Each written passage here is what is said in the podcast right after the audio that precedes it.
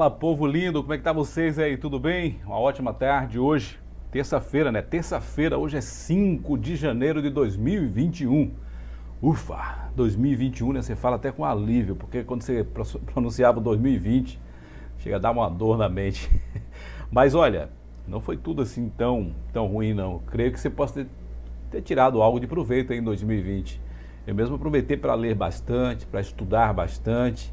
Pode até ser que eu não produzir muito, né? Externamente falando, não produzir muito, mas para a minha vida, para o meu aprendizado, eu produzir bastante. Eu vou conversar hoje aqui com um cara, um amigão das antigas aqui em Camaçari, um grande profissional, ele que é DJ, produtor musical e outras coisas mais, ele vai falar para a gente aqui hoje, porque com certeza esse cara tem história e você vai também conhecer um pouco da história aqui do Marcos Novaes. É Novaes mesmo, é, eu, todo mundo chama ele DJ Tandera, mas eu lembro que o nome dele é Marcos. Mas fala pra gente aí, DJ, é, é Marcos Novaes ou não tem Novaes? Onde foi que eu achei esse Novaes aí? Será que eu estou inventando coisas? Boa tarde, meu irmão, tudo bem contigo? Boa tarde, irmão. Boa tarde a galera aí que está acompanhando. Sim, sim, é, Novaes é sobrenome. Olha aí. É. Marcos Rodrigues Novaes. Em uma das redes sociais sua tem esse nome, Novaes? Eu uso na minha rede pessoal, né, o Facebook, ele é Marcos Novaes. Então foi daí que eu tirei então Novaes. E o Marcos que eu uso lá não é o Marcos que eu escrevo, que está no meu registro. O que eu uso lá é o artístico também. Olha aí. Que é o Marcos do DJ Marcos Tandera. O Marcos de lá é o Marcos com K-U-S. Olha aí, mano. Inclusive até o Tandera, escrevi o nome Tandera errado uma vez, você me corrigiu. É, com PH. Mas justamente, o Tandera, ele é, ele é a referência, né? É. A referência é dos Thundercats. Hum. Mas a palavra escrita em inglês, ela é T-H-U. Tundera. Tundera. É, em, em, inglês. Mas a pronúncia em português, o pessoal Isso. aí pronuncia Tandera não, e. Aí eu, eu, eu resolvi não colocar em THU. É isso que eu ia te perguntar a origem do, do, do Tandera, né? É, o Tandera, na verdade, a origem, claro, a, a maior referência é o, o, desenho, mas o apelido é do basquete. É quando eu fiz escolinha de basquete. Deixa eu colocar esse fone aqui para me ver que está direitinho aí, inclusive o pessoal que está acompanhando com a gente aí, que dá esse feedback aí, como é que tá o áudio aí, tá ok? Porque ontem, no início do programa aqui, ontem, né, no podcast aqui, a gente estava com dificuldade aqui no nosso áudio, mas agora parece estar tá ok. Mas você pode participar com a gente aí, comentar no Facebook Morivaldo Silva e também no YouTube Morivaldo Silva. O pessoal já está chegando aí, já acompanhando com a gente. E claro, o feedback de você que está aí do outro lado é muito importante para a gente estar tá procurando melhorar a qualidade. Porque os convidados aqui são sempre de qualidade. Ontem estivemos aqui com o Peca Bolado, o cara que é um vendedor nato aqui em Camaçari, bem conhecido, e hoje com DJ Tandela, que eu falei antes, né? Que ele é DJ, produtor Além dessas duas profissões que eu conheço, você também exercita outras profissões, ô, ô Tandera? Cara, eu, assim, é, eu sou serralheiro, hum. eu sou marceneiro. Olha aí. Eu sou soldador. E faço. Já trabalhei com um, com um artesão, né? De Sério, móveis cara? De, de bambu, né? Quando o me parece, me parece que uma vez também você prestou serviço no polo petroquímico, isso sim, procede? Sim, sim. Fui funcionário da, da, da rede é, industrial. Né? Fui operador durante um bom tempo. Trabalhei na, na área da metalúrgica, trabalhei com, com robótica, fui operador de robôs. E durante um bom tempo eu, eu tive na área industrial. Gosto muito da área industrial. Inclusive, a área industrial hoje, para mim, eu visito de moto. Né? Eu participo de, de, de motogrupo, né? Dá um, um alô aí para galera dos CUS, ali da Gleba A, meu presidente Júnior. Então, é, de vez em quando eu, eu saio para. Eu, eu falo sempre que meu capacete é meu divã né? onde eu xingo, onde eu grito, onde eu desabafo. E a moto é minha terapia. E você tá no vento, tá na, tá na, na moto, na zoada ali, ninguém tá ouvindo, é você mesmo pois que é. extravasa ali é, e pronto. Então tá a gente se ouve, né? Então eu a minha relação hoje com o polo, né? Porque assim, eu, eu a primeira vez que eu, que eu pisei no polo foi em 94. E mas antes eu já trabalhava, num, a primeira vez que eu trabalhei de carteira assinada foi no polo. Em 94. E de lá para cá eu tenho uma relação de carinho, muito, muito carinho mesmo pelo polo, porque eu vi aquilo ali ferver igual a serra pelada, sabe? O Polo iniciou aqui em 80, 82, começou a funcionar, 81, 82, né? Que eu lembro que foi o, o ano que eu, eu sou de 81. E eu lembro que eu era bem novinho. Como assim você é de 81? Anos. Sou de 81, sou bem novo, tá? sou bem novo. Como assim você é de 81? pois é.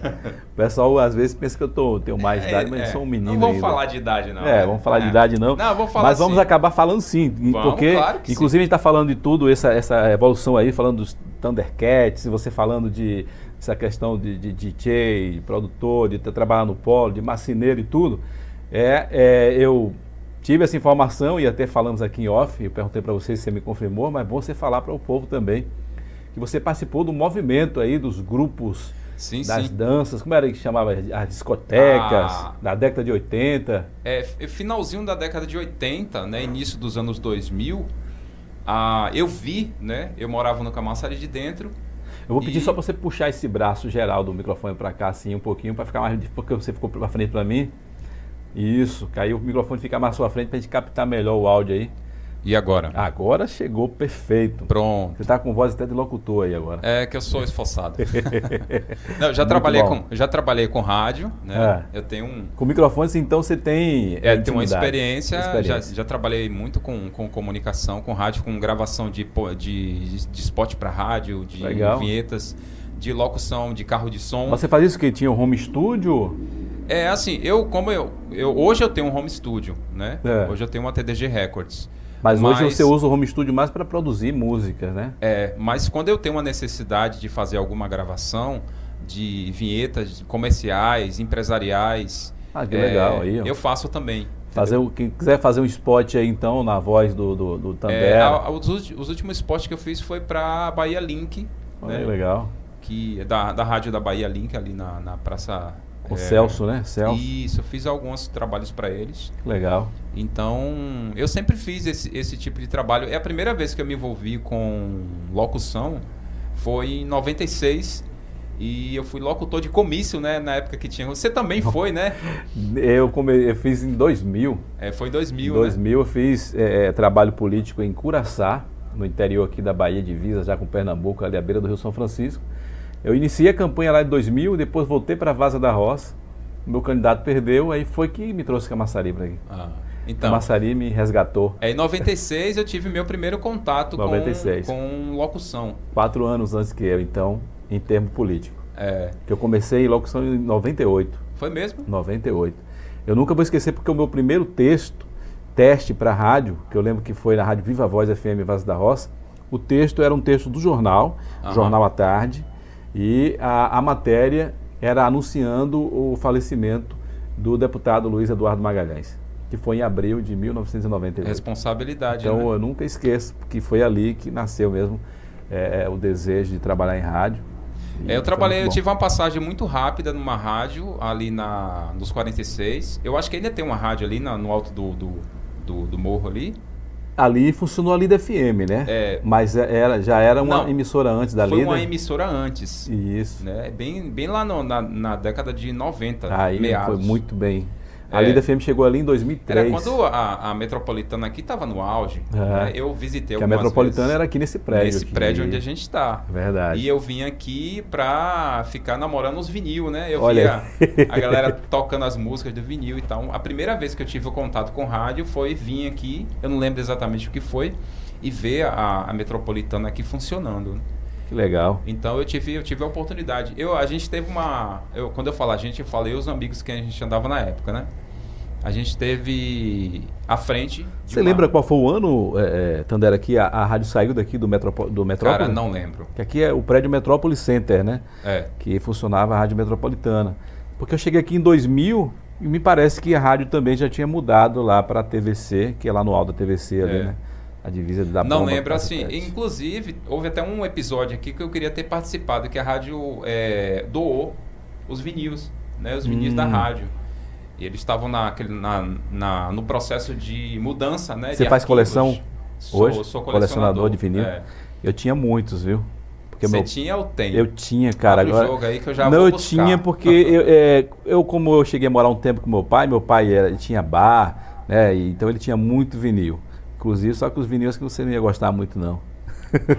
Não. o conteúdo não, que era muita música brega. Não, eu, é. eu, eu cara, eu, eu, eu, sou apreciador de música. Apesar do que que nos anos 80, né, o áudio, estava no áudio mesmo, era esse estilo musical, né? Sim, eu tenho muito vinil, porque assim, eu tenho um gosto particular, obviamente. Mas eu nunca esqueço que eu tinha um vinil dos Beatles. Aí. Era muito bom. Sensacional. Né? Eu, tenho, eu tenho um vinil que eu ganhei de, da, de, dessa rádio, lá da, da, dos 46, que eu não lembro exatamente como era o nome da, da rádio, mas eu ganhei. Teu, teu celular tá, tá, Mas pode ficar à vontade aí. Aqui é, aqui é mesmo que eu tô batendo um papo lá em sua casa ou na minha casa, né? fica tranquilo, sem frescura. Eu, eu achei que era o seu que, que é um podcast aqui à vontade. Inclusive, eu vou pedir daqui a pouquinho, quando você é, completar a tua linha de raciocínio aí, falar dos vinis, que você possa compartilhar o link aí, manda para os seus contatos, seus sim, amigos, sim. familiares. Fique à vontade. Mas voltando aos vinis. Então, é, eu, eu ganhei né, um, um, vinil que eu tenho até hoje, um vinil duplo do Woodstock. Nossa. O áudio original do, do primeiro Woodstock. E eu tenho esse vinil até hoje em casa. Que legal, cara. E, cara, é fantástico. Raridade, né? É, é fantástico raridade. esse vinil. Então, a, a, a Metropolitana, quando estava aqui, que ela fez essa... Eu acho que foi justamente nessa época da transição, que saiu daqui e foi para lá, para para o, o, o, o Gravatar, para a TVC. Para a TVC. Então, ela doou esses vinis e eu só fiquei sabendo depois. E eu falei, caramba, eu queria tanto ter participado disso. E com né? certeza devia ter um, uma coleção ah, aí, né? Com certeza. Cara. Riquíssima. Com certeza. Que é o tempo de Paulo Cosma, Antônio Cruz, essa rapaziada aí que. Uh -huh. E como eu falei, Tony, eu, eu sou um colecionador de vinil, né? Como DJ, eu tenho vinis específicos, né? Que serve para mim tocar, para fazer alguma, alguma vinheta, para fazer algum efeito. Mas como pesquisador né, e produtor, cara, todo vinil para mim é campo de pesquisa. Que legal, cara. Todo. Eu sou de uma, eu sou de uma escola de que a gente sampleava, né? A gente pesquisava, sampleava e tirava trechos do vinil e sampleava ele e colocava nas músicas né? Então, a minha, até hoje, a minha escola de, de, de produção. Que aí era, é na verdade, nisso. aí que era uma verdadeira produção de DJ, né? Justamente. Que hoje, com essa questão da digitalização, ficou bem mais fácil você é fazer um mix. a gente não encontrava muita coisa né? pronta, e né? o DJ naquele tempo que era com, com através do vinil mesmo para fazer as suas mixagens ali. Justamente. É, a gente não bom. encontrava muita coisa pronta, então a gente tinha que produzir é isso. Né? E produzir era você ouvir um trecho do vinil, e dizer, pô, esse trecho aqui, se eu acelerar, se eu mudar o, o batimento, se eu colocar uma batida por cima, ou se eu inverter a, a, esse, esse, esse andamento aqui, vai dar um caldo, vai dar uma Naquele tempo não tinha os computadores e o software aqui. Não, é, era tudo muito intuitivo, cara.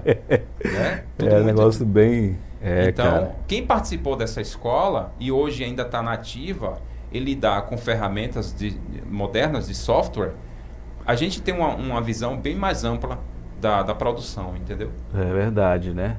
É uma vocês, vantagem. Vocês trabalhou mesmo ali na, na, na mão, né? É. No, no, duro mesmo. Era, então, era é, abrir, é totalmente é, diferente. Hoje, era abrir canil no, no facão. Por isso que hoje tem muito de menino aí, né? Que, que são DJ, mas não, não sabe é, a dificuldade que era antes para você produzir uma música, né? Para está fazendo sim, suas produções. É, sim, realmente, sim. antes era uma dificuldade é, muito hoje, grande. Hoje eu tenho, eu tenho um setup, né, um equipamento para DJ que me possibilita fazer muita coisa.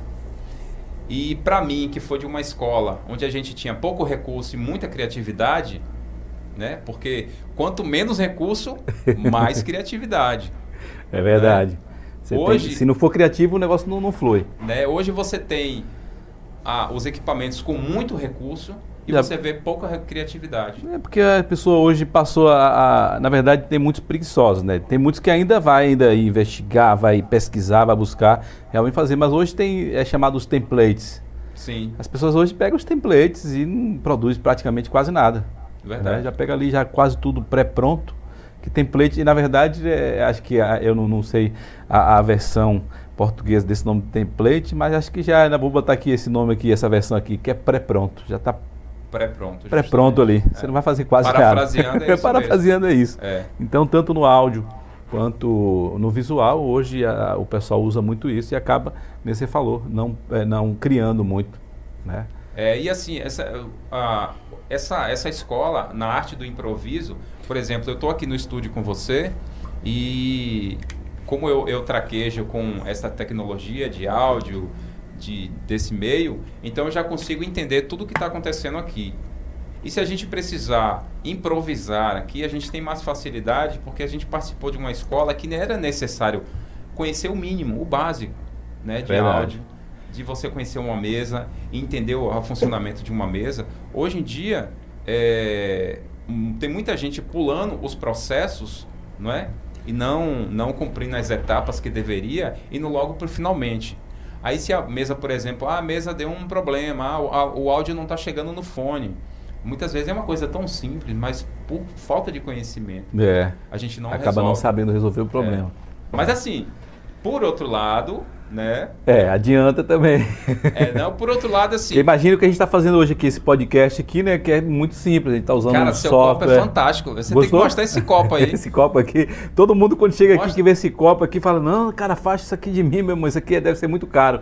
Ele pensa que é uma lente, né? Se fosse uma lente aqui, seria. O copo do cara é uma lente. Um objetivo aqui custaria uns 5, 6 mil reais. Mas Fantástico, é um copo. Cara. Né? Como eu trabalho com, com, com vídeo então esse copo aqui eu ganhei de presente. Tem um copo aqui também. Há dois anos. esse copo da M-Voz também é, é, é forte. Uhum. Então o que a gente estava falando, né? Para criar hoje o, o, podcast ficou bem mais fácil. Imagina você falando da, da, rádio metropolitana, que eles usavam disco. Eu acho que antes do disco, não sei se foi depois, que não é do meu tempo. Eu quando entrei no rádio já foi no tempo da fita cassete, já estava quase que saindo. Tinha um MD, o e, MD. Já, e já tinha já o disquete. Sim. E já estava entrando o CD. É, eu cheguei então, a ver. já cheguei nessa transição aí. É, eu cheguei a ver, por exemplo, o, o estúdio de, de Marquinhos, né? É, rapaz, eu, eu gravei muito lá. Eu cheguei a ver. Como era o nome mesmo lá? MD Studio. MD Studio. MD Studio. Eu cheguei a ver ele gravar com rolo de fita. Olha aí. Rolo, rolo, rolo, de fita, né? Era. E ele tinha até esse equipamento lá no cantinho para decorar. Ele gravava com fita cassete. Mas cheguei a ver ele, ele, ele funcionando isso, né? E como você falou, é, era uma época em que a gente tinha que fazer tudo ao vivo. É verdade. A gente estava falando sobre, sobre locução e, cara, você sabe, você, você, você é locutor, você é comunicador, você trabalha com, com mídias de, de comunicação e usa a sua voz para isso. Hoje a imagem também, né? Também. E... Com essa evolução aí da, da comunicação.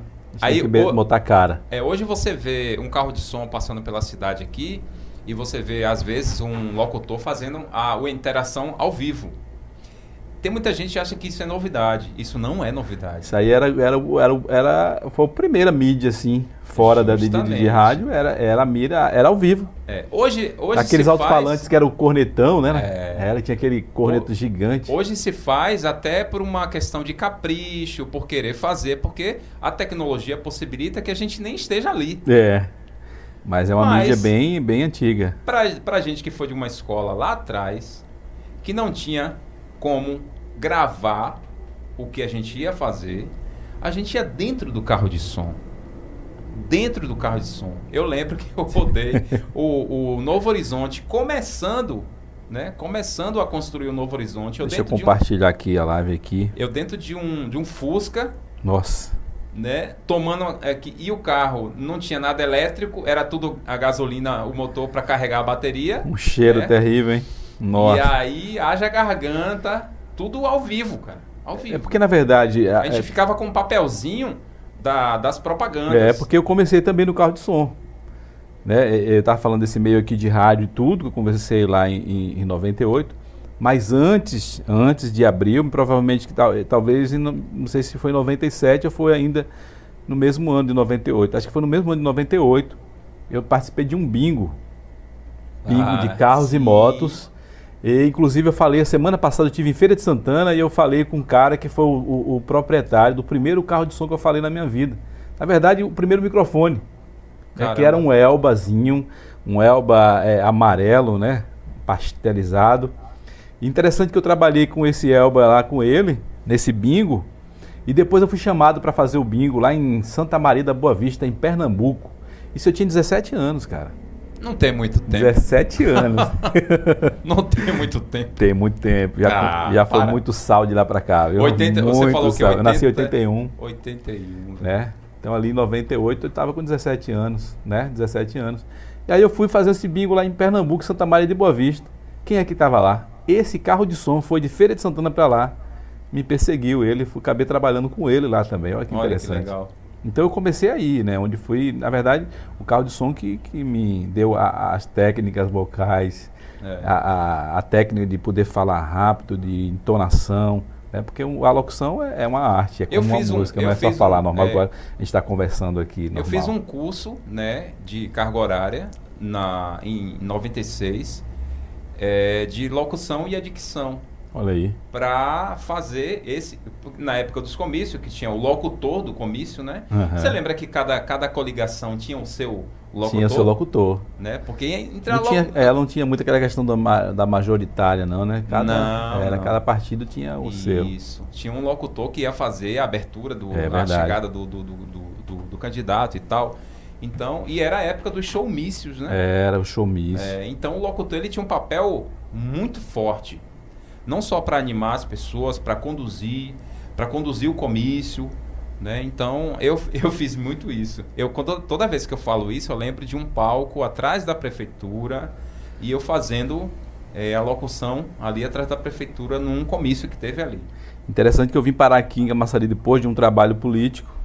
Depois eu comecei a trabalhar aqui em 2001. Cheguei em 2000, né? Dia 5 de outubro de 2000 foi o dia que cheguei aqui em Camaçari.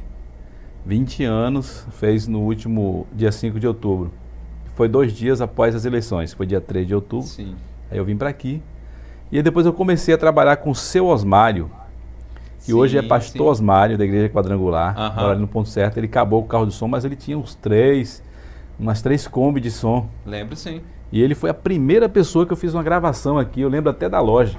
O nome da loja chamava Tel Aviv, vendia celular ali próximo do prédio redondo. Tel Aviv. Lembro.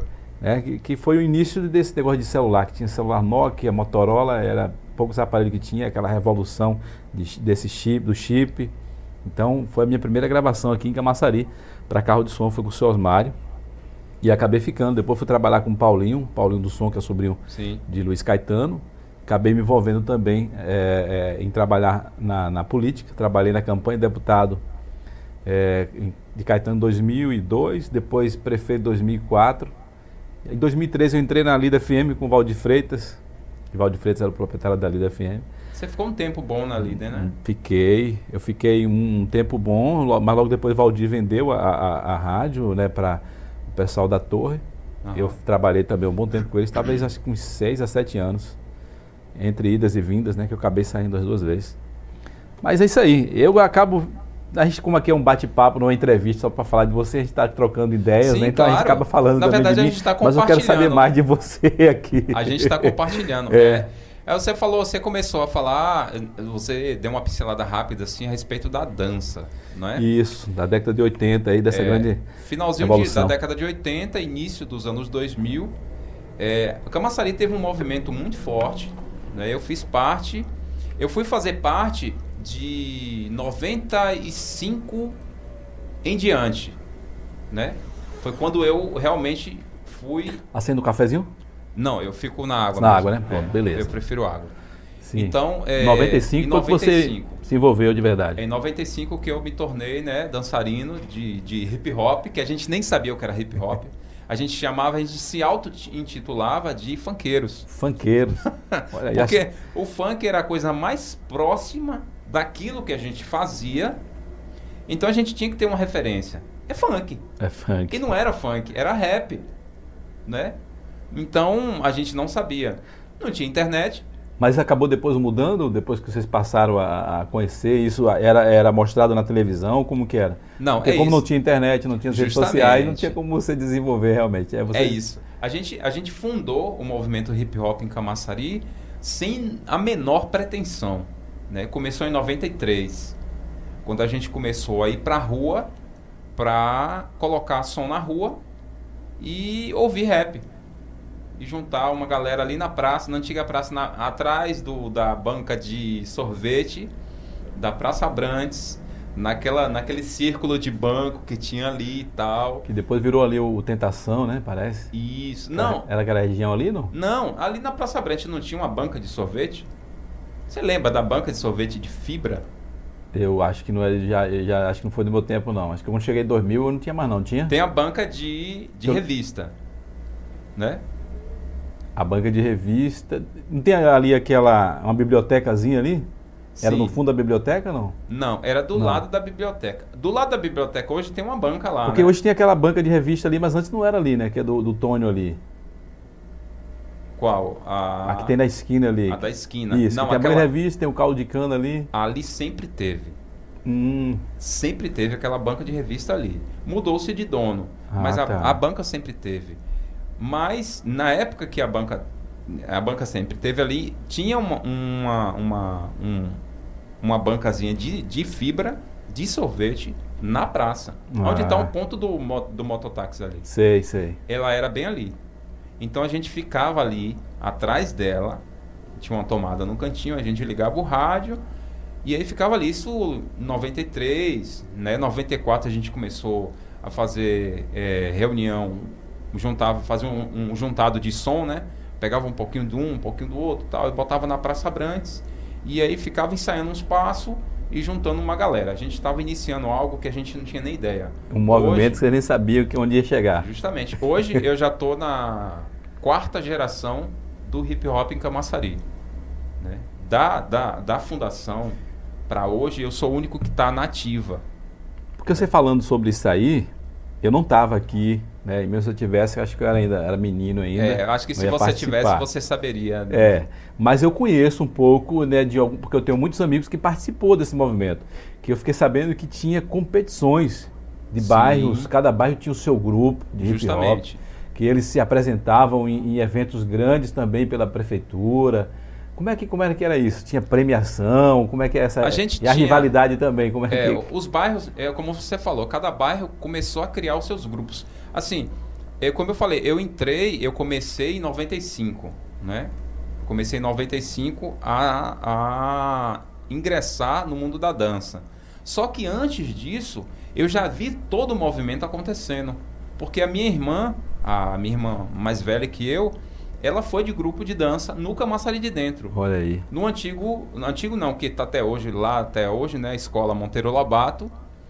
E no Monteiro Lobato o grupo Bad, o cover, o primeiro cover de Michael Jackson, de Dinho Jackson, que você deve conhecer. Conheço muito, né? Quem é que não conhece Fico, Dinho Jackson Ele ficou gordinho depois. É, né? ele tá, ele tá gordinho. tá gordinho é. já. Eu acho que ontem eu passei por ele. E toda vez que ele me vê é uma festa, né? Eu tenho muito carinho por Dinho. E antes de Dinho, antes de Dinho ser Michael Jackson, era Vado. Hum. Né? Dinho era dançarino do Bad. E Vado, que era o Michael Jackson. Olha isso, cara. Isso é lá do finalzinho da década de 80, velho. Que legal. Eu lembro cara. que eu era guri, eu vi os caras ensaiando. O bom é resgatar essas lembranças, né? Isso. Era uma, era uma camaçaria totalmente diferente. Era uma época, como você, como você falou, que participa da história de Camaçari não tem essas referências. É.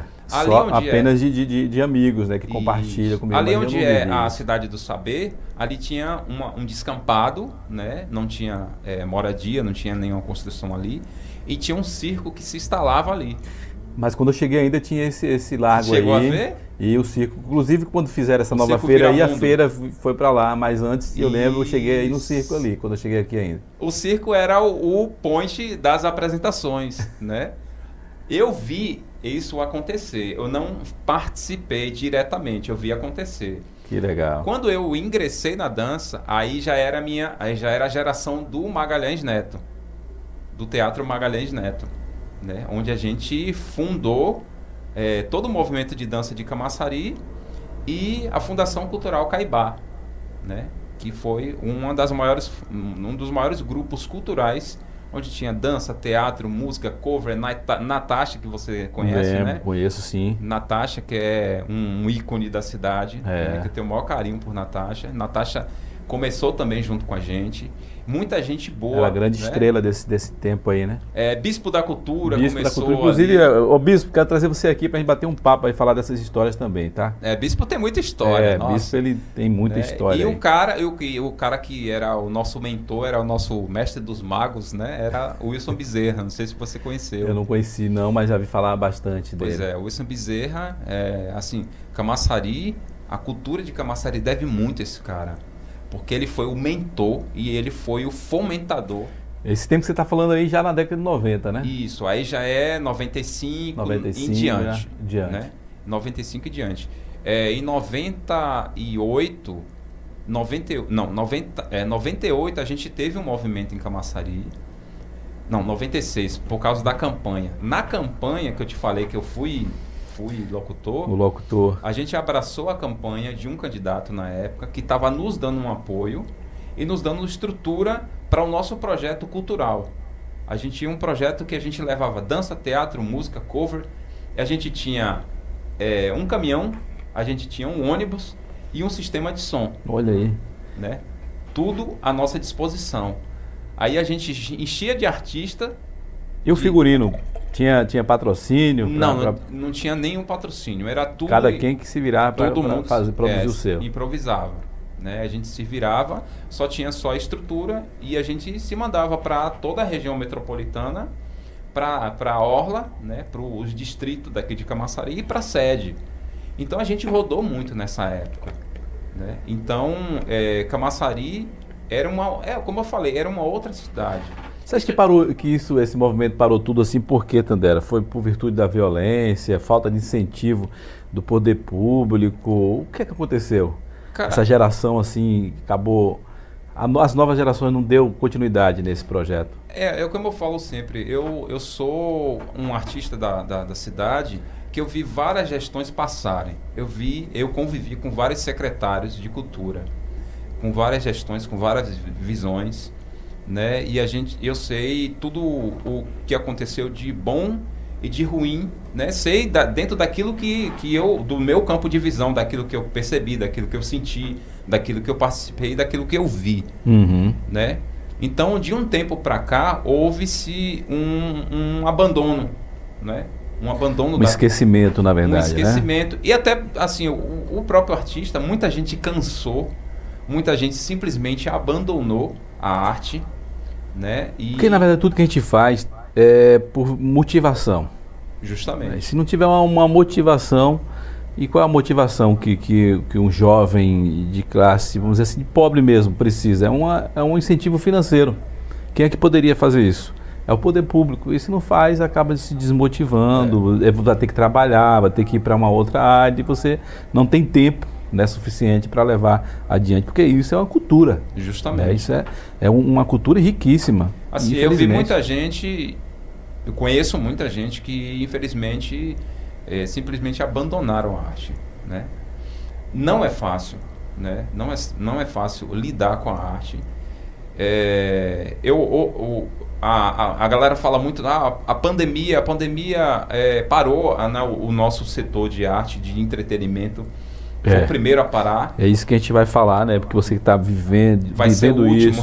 É, que você conhece muita gente dessa área que sabe das dificuldades que está enfrentando. Muita gente. E assim, quando a gente fala de ah, os artistas pararam. Quando a gente fala isso, a gente pensa logo naquele artista que está na vitrine. É o artista que a gente vê. É o cantor, é o DJ, é a cantora, é o músico que está tocando. Mas ah, o segmento artístico, ele não é só isso. Tem muita gente por trás daquele cara que está tocando gente. ali, trabalhando. E que sobrevive desse é. mercado. É aquele que trabalha movimento. com som, aquele que trabalha com a própria divulgação do carro de som, aquele que trabalha com iluminação, com transporte. Então é uma gama né, de, de pessoas muita que sofrem. Muita gente, cara, muita gente. Isso foi o que mais me preocupou. Porque a partir do momento que. Eu, por exemplo, eu fiz live né? E eu não, eu não, eu não capitalizei nenhuma live que eu fiz. Se eu não me engano, fiz contando com a sua. Inclusive você participou com a gente lá do Novo Live Show. Isso, contando com a sua, acho que fiz quatro lives, né? E eu não capitalizei nenhuma delas. Eu dei a minha contribuição, né, para ajudar a galera que estava numa situação até mais complicada do que do que a minha. E eu conheço, conheço muita gente que estava numa situação muito mais complicada. Teve um movimento de artistas na cidade, de DJs, né, mais especificamente, que começou a ajudar muita gente através de cesta básica.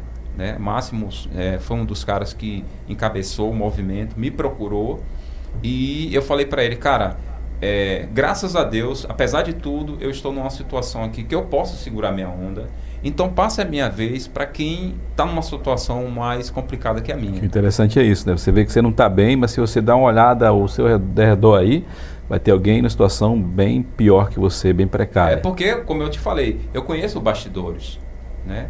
A gente, o, o consumidor de arte, muitas vezes ele só vê é, o artista quando ele aparece na, na, na tela, no, no, na mídia, na TV, no, por qualquer outro formato que apresente esse artista. Mas por trás dele existe muita gente trabalhando. Verdade. Muitos pais e mães de família que dependem desse mercado funcionar. Se ele não funciona, e tem gente que só sabe fazer isso, cara. Só sabe fazer isso. E tem aquela questão, né? Que a gente fala dos artistas, você falou, os artistas tá na vitrine, que faz shows aí que é multimilionário, mas tem aquele artista, né? Que ele sobrevive ali semanalmente. Que ele faz ali os seus eventos no final de semana, para na segunda-feira ele né, pagar suas contas, é que é o freelance que você falou. Né? Esses é quem mais sofre, porque parou de vez. E aí agora? Pois é. é. complicado, as contas não, não, não, não, não, não espera. Esse auxílio não, não, não, todo mundo não foi alcançado, né? É todo mundo que recebeu. Tanto o auxílio federal, teve, acho que teve auxílio estadual, teve auxílio municipal, pequeno, mas teve, mas nem todo mundo teve alcance esse, a essa ajuda. E aí, cara, para sobreviver, se você não tem como você vender a sua arte? Eu, assim, eu particularmente, né, quando, quando a, a pandemia me alcançou, né, me alcançou porque no começo a gente ficou muito aquém da realidade sem saber como se comportar numa pandemia. Ninguém sabia. É o que mais criou também foi o medo, né? É, justamente. É, ainda tinha pânico, a carga, né? A carga é, emocional do carga medo, emocional não saber como se comportar terrível. e tal. E o lado profissional você ficava, caramba, o que é que eu vou fazer agora? Porque quem trabalha com arte, a gente trabalha com arte a partir da gente para fora. A gente fornece a arte daqui para a gente para fora, mas a gente nunca pensa em fazer arte de nós para dentro. É, se verdade. virar dentro do, de um ambiente, por exemplo, como esse aqui, né? De repente, hoje você tem um olhar muito mais é, é, específico e clínico para o seu segmento aqui do que em tempos normais que você poderia não. Aqui não está dando, eu, eu tenho outras coisas lá fora que está acontecendo, eu estou lá me movimentando. Mas quando essas coisas lá fora não acontecem, quando lá tudo fora para, o que, é que você tem que fazer? Olhar para dentro. E foi o que eu fiz. Eu demorei um pouco, né? Porque para entender como se comportar numa pandemia não foi fácil. É, porque foi tudo novo, né? Isso. Para então, todo mundo. Quando eu comecei a entender, e aí eu comecei a olhar para dentro, e aí foi quando eu investi mais no estúdio. Né? Eu me organizei mais. Eu fui conhecer um pouco mais sobre é, administração de rede social, criação de conteúdo, que é o que eu faço também. Que é o que está crescendo muito, a questão de gestão de tráfego. É, né? eu, eu, sou freelancer né, de, de, criação de conteúdo. Eu não sou designer, eu falo sempre, eu não, galera, eu não sou designer. Eu sou curioso. E por necessidade, eu aprendi a fazer algumas coisas, pra, até para minha minha carreira como DJ. E muitas vezes eu queria um card, eu queria uma arte rápida ali para fazer uma divulgação de um trabalho que eu ia fazer. Então eu terminei aprendendo para uso próprio. E eu fui, com o tempo, fui aperfeiçoando e hoje eu faço até alguns freelances. Quando, quando eu, eu percebo que é algo mais específico, mais profissional, aí eu indico todos os meus amigos. Mas algo que dá para me fazer e a pessoa acredita que eu, que eu possa fazer e confia em mim, é claro, obviamente que eu faço. Executa com é, todo... Então, aí a pandemia me traz essa, esse outro nicho. Que dá né? para ajudar né, nessa parte financeira aí. Justamente. É, hoje eu trabalho é, em parceria com uma agência de publicidade, eu forneço serviço para essa agência, que, que é de um amigo meu lá de Minas, né? Um amigo de infância. Que legal, cara. Pinha, e eu produzo alguns cards para a empresa que ele, ele fornece serviço. Então ele me passa algum, algumas empresas e a gente produz card é, institucional, promocional, campanhas. Né? Que foi uma saída aí para muita gente que, que buscou a desenvolver aí essa questão da. Porque hoje é tudo digitalizado, né? Você falou, você está fazendo esse trabalho para o cara lá em Minas Gerais. Então não precisa você estar tá aí lá no cliente, não precisa você ir é. oferecer o trabalho ao cliente. Você está aqui, ó, estou precisando fazer um, um card aí. Pronto, o cara passa as informações, você já manda para ele, ele aprovou, já foi em qualquer lugar do mundo. Então você é, trabalha em sua aí, casa. Aí pegando esse gancho que você falou, né? É, é, o home office, né? É. Cara, a gente lembra que, assim, você lembra muito bem que quando se falava em escritório virtual, Ah, não, é um escritório virtual. A gente pensava em algo para a empresa. É. E era realmente para a claro. empresa. Quando o mercado de imobiliário, por exemplo, começou a entender, não, eu posso criar um escritório virtual aqui e eu posso explorar isso aqui para a empresa. As empresas alugavam e faziam o escritório virtual. Mas a coisa cresceu tanto com o advento da, da rede social, a popularização das ferramentas e tal, que hoje, né, você faz, você tem o seu escritório virtual dentro da sua casa. Não é mais um espaço que você aluga. Não, não. Né? Hoje você, como você falou, hoje eu forneço o serviço, o meu escritório hoje é onde eu estiver. É onde sua casa. Né? Que eu fiz muito isso quando eu trabalhava com carro de som e com rádio, eu tinha um home studio né? Sempre lá no Alto da Cruz, no, Sim, na sala. Eu coloquei, lá, lembra? Eu cheguei lá. Depois eu fui morar no apartamento, eu fiz um quarto exclusivo também para gravar também. Então é, é, interessante. Onde a gente vai, a gente carrega o estúdio. A gente tem que né? carregar, né? Porque é o que a gente sabe fazer, é a nossa ferramenta. Então a gente vai é. e, e, e, faz acontecer. Aqui eu já fiz uma estrutura maior porque a gente abrange aqui várias outras atividades, vários outros trabalhos, né? Mas hoje ficou mais fácil. Você tem um, um notebook, nem na sua área mesmo que você está fazendo aí ou até mesmo na minha para gravar spot, um notebook, um microfone, acabou. Para mim, um microfone, você só o notebook você já resolve o seu problema aí é. de criar o card e mandar para o seu cliente. Então, para quem buscou essa saída aí, né, é, é, é para ajudar na, na, parte financeira, não está sentindo tanto. Agora, para quem é claro que aderiu para isso, o, o, o, a grana, né, o dinheiro, o money, ele reduziu bastante, é. né? Bruscamente reduziu. Então teve que se haver mais adaptação do que já, já havia se tendo, porque a gente está vivendo uma crise financeira que é interminável. Né? Já, já isso já vem há décadas, né? Justamente. É, eu, eu falo sempre que a pandemia não foi a pandemia que me fez ver o quanto o meu mercado estava ruim, estava difícil. Na verdade, a pandemia ela, ela me mostrou, ela revelou de que eu já estava no mercado ruim há muito tempo antes dela. Verdade. Quando é, é a, esse mercado para, que você vê realmente o quanto ele estava ruim. Entendeu? Então, é, hoje, é, é, tudo uma fase, é tudo uma adaptação. Eu sei, tá parado, né? O mercado de entretenimento tá parado, não tá funcionando. Olha, eu fiquei, deixa eu ver, eu fiquei oito meses sem tocar sem montar equipamentos, sem fazer absolutamente nada. Oito meses, né? Fácil Oito meses. Oito meses para você que está ali, sempre nativa, direto ali. Eu falei, as contas não esperam, né? É. Depois você passar oito meses. É um ditado que meu avô falava, né? A, a, a fonte que só tira água um dia seca. Justamente.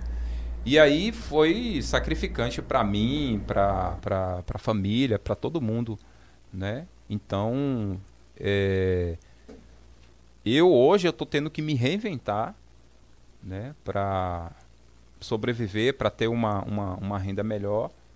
E eu não vou não vou revelar por enquanto, mas eu tô passando por um pro processo de mudança, né, de ramo, de eu não vou não vou deixar de ser DJ, vou vou morrer DJ, né? Mas algumas coisas vai mudar, né? E por uma necessidade, eu tenho que, como, como eu falei, como o mercado mudou muito e ele só revelou, a pandemia só revelou como ele já estava ruim. Então hoje para mim, é, principalmente na questão profissional financeira, eu preciso mudar o mais rápido possível e buscar outros meios de um, até de mais garantia para sobreviver, entendeu? Você. Isso tudo que você está falando aí, essa, essa palavra que virou até já um jargão, né, mas que todo mundo fala, que é a questão de se reinventar. Uhum. Se você não se reinventar, se você não buscou. Por isso que eu falei, eu investi muito. Eu até coloquei uma câmera a mais agora aqui para a gente falar. Acho que você agora. Deixa eu ver aqui. Pronto, a dois. Vou botar essa aqui, ficou agora nesse ângulo melhor para falar com você aqui. Você está sem retorno de, de, de, vídeo aí, mas estou te acompanhando aqui geral. Em breve a gente vai botar uma tela ali na frente ali. A gente está apenas conversando esse formato, essa ideia do podcast aí, o podcast, né? A questão que eu estava falando agora da reinventar, eu poderia fazer uma estrutura grande aqui, fazer um programa é, político, um programa jornalístico, não, mas eu prefiro fazer algo que eu gosto. Porque o que, eu, o que é que eu gosto de fazer? A gente estava falando que eu gosto de fazer rádio. Com essa questão hoje da, da aqui, digitalização, é, vai chegar um pouco atrasado aí, né? Tem nada não. mas você vai se eu ver. Eu não vou ouvir, eu só vou ver. é. Então foi o que eu fiz. Já que eu, eu, as emissoras de rádio que talvez não dê o valor profissional que eu criei nesses 21 anos de carreira, é, eu vou me reinventar, eu vou pegar o que eu tenho e vou fazer um podcast que é o mesmo jeito de um programa de rádio. Que hoje eu tenho vários canais que eu posso distribuir esses conteúdos aí, bater esse papo com pessoas boas que até no rádio não pode, talvez eu não possa levar todo mundo que eu quero, é que eu posso trazer todo mundo. É isso, Sem restrição. Cara. Justamente. Bater o papo, ficar do jeito que eu quiser, e deitar aqui formato, na mesa e tô nem aí. Caramba, esse formato é espetacular, né? É sensacional, cara. Eu, isso veio para mudar isso. tudo. Assim, é, há, uma, há uma pesquisa, há algumas pesquisas né, que circulam na internet de que a pandemia ela acelerou e trouxe para o nosso, nosso dia a dia, né, para o nosso contato, é, formatos e tecnologias e modos de comunicação que a gente ia viver só daqui a cinco anos. Né? Acelerou. Ela acelerou por uma necessidade do afa pelo afastamento e por uma necessidade de se manter comunicado, intertido, né, com cultura, com arte, tudo que era possível. Então, é, como você falou, o podcast mesmo, né? O formato de entrevista virtual, né? a, a, o programa é, Entrevista com Bial, né? A, recentemente ele entrevistou Barack Obama, né? Quando é que ele ia ter? Remotamente, né? Entendeu? Barack Obama ia ter disponibilidade para dar uma entrevista aqui no Brasil, de lá é. e vir aqui. Claro que ele não vinha aqui só dar uma entrevista, mas existe toda uma logística para a pessoa chegar até onde ela aqui agora no momento. Eu fiz um programa aqui com uma professora portuguesa que eu conheci lá em Timor-Leste, ela lá de Portugal, falando comigo aqui sobre a questão da, da, do entrosamento do brasileiro com o português, que foi sensacional. Ela participou aqui com a gente aqui. Então, isso é aproxima isso foi, demais, né? Isso foi tudo criado depois da, da questão da pandemia, né? Isso, a pandemia popularizou e trouxe para uma realidade. Que na verdade eram ferramentas que já estavam aí. Sim. Você falou que isso estava programado para cinco anos à frente. Mas na verdade a, a, a, ferramenta já estava, as pessoas colocou logo em evidência. Eu não digo para popularizar, é. né, como popularizou. Que Por na exemplo, verdade foi uma popularidade, popularizou assim de forma obrigatória. Né? Isso, né? foi. No... Quantos apresentadores que estavam na, na, na, na, vamos dizer assim, como é que fala mesmo, na linha de risco, não é? Na área de risco? A maiores de 60 anos, eles já são da, do grupo de do risco. grupo, grupo. Esse, uhum. Eu sempre esqueço esse negócio de grupo. Mas é, os apresentadores que estavam no grupo de risco, eles tiveram de sair do estúdio né, das, das TVs aí, e todos eles passaram a apresentar em suas casas, é. nas bibliotecas de suas, de suas casas. E aprender e reaprender a se comunicar muitos deles, através de uma tela. E muitos deles fazendo com grande tecnologia e outros não, até de grandes TVs aí fazendo com um celular. Isso. É o que eu achei interessante isso. É, aí para minha área, para o meu segmento de entretenimento, o que é que aconteceu? A revista Show Business, há meses atrás, ela fez uma pesquisa e assim, as lives, né, os, a show live, é, eles começaram a trazer um formato, né, aí dentro da área de entretenimento, eles começaram a trazer um formato em que não tinha a ideia do precedente e do alcance que se podia ter. Porque assim, um show, por exemplo, Woodstock foi mais de um milhão de pessoas. Numa época, na década de 70, né? Woodstock é de 70. E presencial. As pessoas estavam lá. Mas a live, o show de uma banda, ela está alcançando milhões de pessoas. Milhões. E não é só no seu território nacional, no seu estado, no mundo inteiro. É o mundo inteiro assistindo. Então isso causou um espanto para o mundo do entretenimento né, do show, do, do o músico, por exemplo, eu vi vários músicos brasileiros é, espantados sem saber, caramba, é sério, tem um milhão já, não acredito. É, eles colocavam dentro de uma hora de relógio, assim, já um, um milhão e, de pessoas. fora isso, você interagir com uma câmera, né, fazer um show. É, eu vi vários artistas, teve um show mesmo que eu achei muito engraçado, que foi é, o do J Quest e eu via que eles não sabiam como se comportar sem a reação da, da plateia. Aí eles ficavam. Ele, eles, entre eles, quando acabava a música, eles ficavam. Era assim que a galera fazia. Entendeu? Para quem, pra quem vive no estúdio, né? Você que é, que é um produtor musical, para quem está ali gravando no estúdio o tempo todo, produzindo clipe e tudo, é até mais adaptável, né? Sim. Mas não, esses caras aí, eles entram no estúdio apenas para gravar rapidinho ali, né? E já deixa lá o produtor mixando, fazendo tudo, eles não ficam muito tempo no estúdio. Então, para quem está no estúdio, para quem está ali sempre produzindo, sempre fazendo trabalho no estúdio, foi até mais fácil essa adaptação aí. Mas para quem não, que estava só acostumado com multidão, com palco, com aquela coisa livre, de fato, assim, ficou perdido. É, rapidinho as empresas, né, as marcas, as grandes marcas entenderam o potencial de uma live de um artista e você vê que as primeiras eram tudo muito tímida, a galera não sabia. A primeira live de Nando Reis mesmo é ele, o celular e o violão, né? Ele, às vezes ele trombava no celular e, e não conseguia ouvir direito e tal. E aí quando você vai ver a evolução, e foi muito rápido, você começa a ver shows, inclusive foram gravados DVDs, né? De live. Um cara que ficou muito aí, que aí botaram até o nome aí mesmo, que é o é o que mesmo? O rei da live não, que é o Gustavo Lima. Gustavo Lima. Gustavo Lima, ele foi para lá para para o meio da, da selva amazônica, né? É. E, e, fez uma estrutura gigantesca, acho que numa balsa no meio do rio lá uma estrutura gigantesca é. e fez a live lá. Gustavo Lima ele detém os recordes de live no Brasil. É. E assim, e também dos vexames. Faz parte, né? É, porque é, aí assim, ah, pô, mas ele fez tanta, fez tanta coisa absurda. Porque assim, até pro artista, como eu te falei, quando o artista saía para um show, para apresentar o seu show, ele estava diante de um público, ele não estava no seu ambiente, no seu habitat natural, na sua casa, no seu lugar onde você ficava de chinelo à vontade. É verdade. Na live, o cara estava em casa. O bispo, e... o bispo está acompanhando aqui, viu? Inclusive ele já compartilhou aqui. Um abração aí, bispo. Bispo da Cultura, em breve você vai vir aqui no ah, programa bispo com tá a gente. Aí. Abração aí, já que, bispo. já que eu, eu, acabei te cortando aí, né? Você falando, segura aí na linha de raciocínio. Teve um amigo seu que falou aqui também, né? É o, o, da, o, de, o Dérico. O Dérico Júnior? É, aí é Júnior. Júnior é, é, é, o presidente do Motogrupo Ah, tá falando aqui, ó, Grande Tandera. Aí ele falou aqui dos cursos na área. Abração aí. O Dérico é acompanhando e também o Bispo da Cultura. Um grande abraço, Bispo. Em breve você vem aqui com a gente também.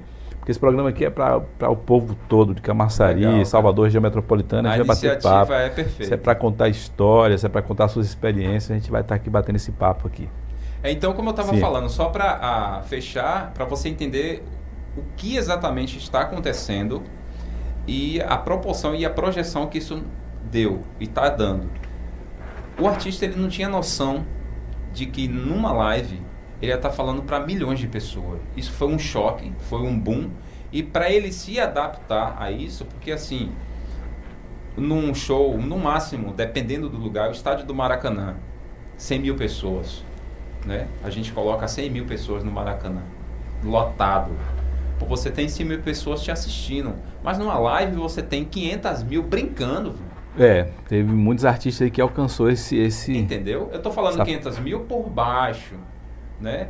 Mas um, um artista como Ivete Sangalo, Gustavo Lima, é, é, essas duplas sertanejas, os caras... É interessante que aquele cara lá ficou até aquele, aquela, aquela coisa no ar aí, dizendo que ele teve mais audiência do que a Cláudia Leite. O Caneta Azul, ah. ele fez a live, tinha 2 milhões de pessoas que bateu no primeiro dia. Foi mesmo? 2 milhões de views. Aí eu fico assim, cara, interessante, meu irmão, essa cultura brasileira. O cara também. tava na crista da onda no auge, ele tinha que se aproveitar mesmo. Ele fez uma live, cara, aquela coisa assim, agora fez um cenário bem bonito, um cenário bem nordestino, assim. Massa. Cara. Mas o conteúdo, as músicas, só uma comédia mesmo. Mas o cara Inclusive até derrubaram a, a live dele depois, mas que ele conseguiu reverter e voltou para lá novamente. Inclusive, mas que no, no, no dia seguinte estava com 2 milhões de views. Inclusive eu fiz até uma piada né, no, no Facebook sobre a live. Eu digo, é, é, se prepare que está começando a, a, segunda onda das lives sertanejas. É, vai, vai voltar de novo essas lives aí.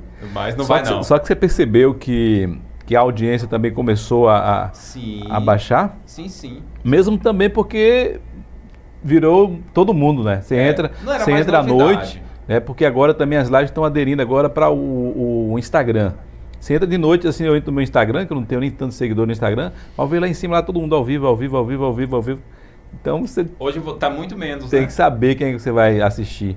Interessante você estar tá falando esse negócio de live aí, que virou essa febre aí. Você sabia que eu fazia live aqui nessa produtora aqui, onde nunca tinha visto ninguém fazer, que eu fazia o Love Live. Você participou do sim, Love Live sim, Show. Sim. Né? Verdade. Isso a, a, agora, em 2020. Você fazia ao vivo? Mas eu fazia ao vivo aqui o Love Live é, é louvor ao vivo. Ah, Você sim, é o Love sim, Live. É não, não, Desde não, 2018. É isso que eu ia falar. Não, eu trouxe aqui, eu trouxe aqui acho que 80% dos cantores evangélicos de Camaçari, eles cantaram aqui na, Era na, pelo YouTube? Pelo YouTube, a gente fazia nenhuma plataforma, ou YouTube ou Facebook. Esse conteúdo ainda está tá. Inclusive tem um, canal, o canal no YouTube é o Camaçari Play, acho que está no canal do Camaçari Play. Ah. Camaçari Play TV. Tá? E também está no meu canal, Morivaldo Silva tem algumas lives também, de, de Fabiana Borges, de, de, vários cantores aqui, o Ariel, que desde no, 2008 eu já fazia live aqui, todos os sábados tinha a live aqui, que ninguém fazia isso. É, a gente está falando de live, eu coloquei lá no E depois vem a necessidade. É, aproveitar para a galera aí que está acompanhando aí, acompanha o canal aqui de Morivaldo, se inscreve aí no canal, é, ativa o, o sininho para você receber as notificações e tem um conteúdo muito bom. Né? Eu estou suspeito para falar porque não é o primeiro projeto que eu, que eu participo com ele. Então, galera, aprenda a olhar para Camaçari e a ver as pessoas que estão fazendo acontecer as coisas. E vamos, o mínimo que a gente pode fazer é incentivá-los. Né? E como é que se incentiva? É compartilhando, é assinando o canal, é assistindo os conteúdos, né, indicando o canal do, do, do, do, cidadão, do cara, do artista e tal. Né? Tem um, vários amigos aí que me seguem no, no, no, no, Instagram, no Facebook, e que estão aí na batalha e a gente tem que estar tá incentivando todo mundo. Pô. E essa questão que você está falando aí, a gente falando questão de audiência, né? Eu fazia esse, esses lives aí e era estourado, era 100 pessoas assistindo ali ao vivo e depois criava views.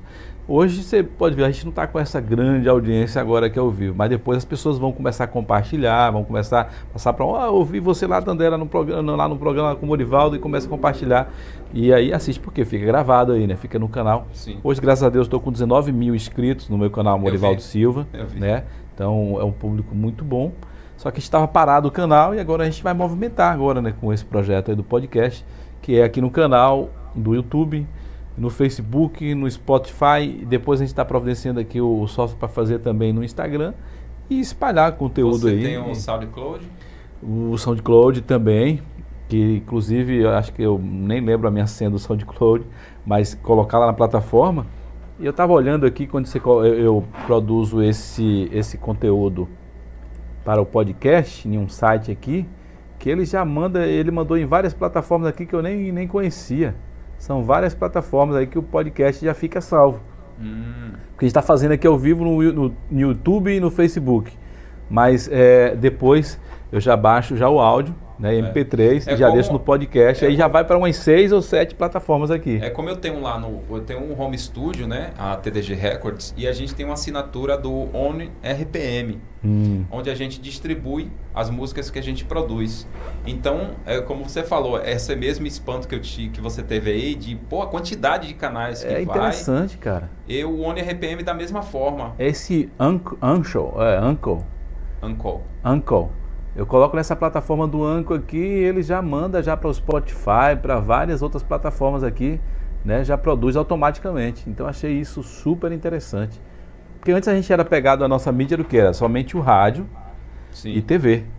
E hoje não, com a questão da internet, a gente está sem fronteira, o mundo inteiro pode acompanhar fica aí armazenado para você assistir a hora que você quiser. A gente está aqui fazendo um programa, tem alguém que é amigo teu chegado, tem alguém que é muito amigo meu chegado e não está podendo assistir agora. Vai assistir de noite, vai assistir amanhã, vai assistir final de semana, é. o tempo que ele quiser. Isso então, que isso é, é muito bacana, né? É, é algo A gente está falando aqui sobre formatos e de comunicação e tecnologia. Tem uma história minha, né, que aconteceu comigo.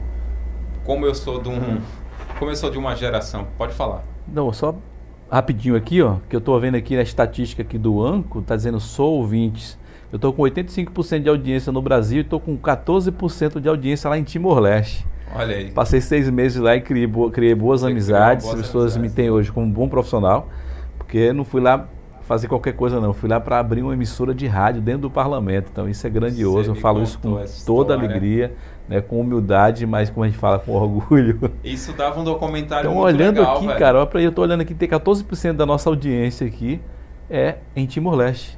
República Dominicana do Timor-Leste.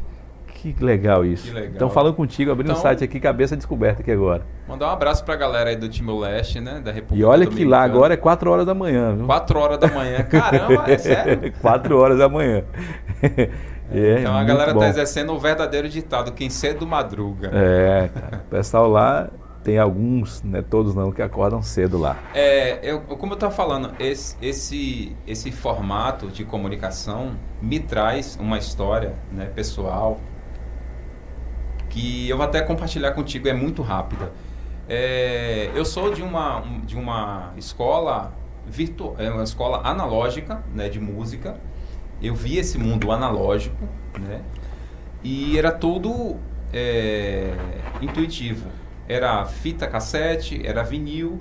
Você está falando né? que eu vou compartilhando aqui. Era fita cassete, era vinil, era tudo analógico, né? E a música, a música pra gente, a referência de música que a gente tinha é, era auditiva, a gente tinha referência auditiva e visual de música que a gente tinha referência visual era o vinil que a gente podia pegar o vinil a música a gente pegava na mão. Palpável. Era o vinil.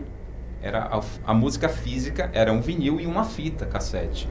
Entendeu? Então, a gente tinha no máximo isso. Eu, como sou DJ, o meu contato com música, porque assim, a DJ usa as mãos para fazer scratch. Né? Galera, é scratch, não é squash não. Ontem joguei aquela câmera ali pra você. Repete aí pro povo aí qual é o nome mesmo? Galera, é Scratch, Scratch. não é Squash. Por favor, Squash é aquela parada que joga na praia.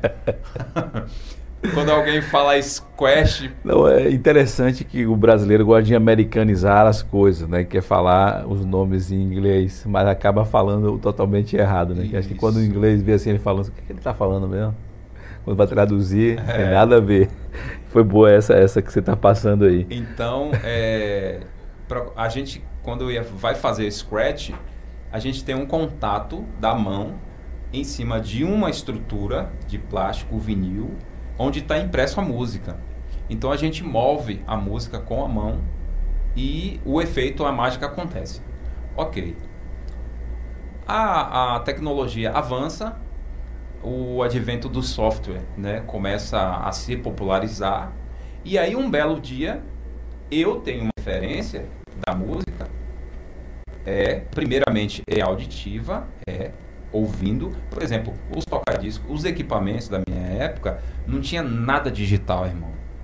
A gente não via, por exemplo, o BPM, né? Para quem não sabe, o BPM é batidas por minutos nós que somos DJs, a gente precisa muito do BPM, contar o BPM, saber quantas batidas por minuto a rotação a da música está tá tocando, para a gente ajustar a velocidade de uma para outra e a gente poder fazer a virada e mudar de uma música para outra sem você perceber, porque a gente linkou, a gente sincou uma música com a outra por causa da velocidade do BPM. Como é que a gente descobre isso numa era, numa época que não tinha essa tecnologia? E hoje você olha para um equipamento, meu equipamento, por exemplo, e eu colocar uma música no pendrive, espetar um pendrive nele e der um play, ele automaticamente ele me dá na tela, no visor, ele me dá o BPM. Ele diz, ó, essa música aqui tá batendo em 127 BPMs. Só que eu sou de uma escola que a música era vinil. Você tinha que sincar ali na, na, na, no, no ouvido. Isso, a gente tinha que ter conhecimento musical tinha que ter conhecimento de barramento, saber contar barramento, né? Os loops e ainda tinha cálculo. Né? É, Para você saber o BPM. Ou seja, tudo isso era a forma da gente ter a música, a referência musical para saber qual era a velocidade que estava tocando. Eu tenho eu tenho vinis meus antigos que tem na frente da música, escrito a caneta, eu, quando eu descobri o BPM, eu ia e escrevia lá, BPM tal.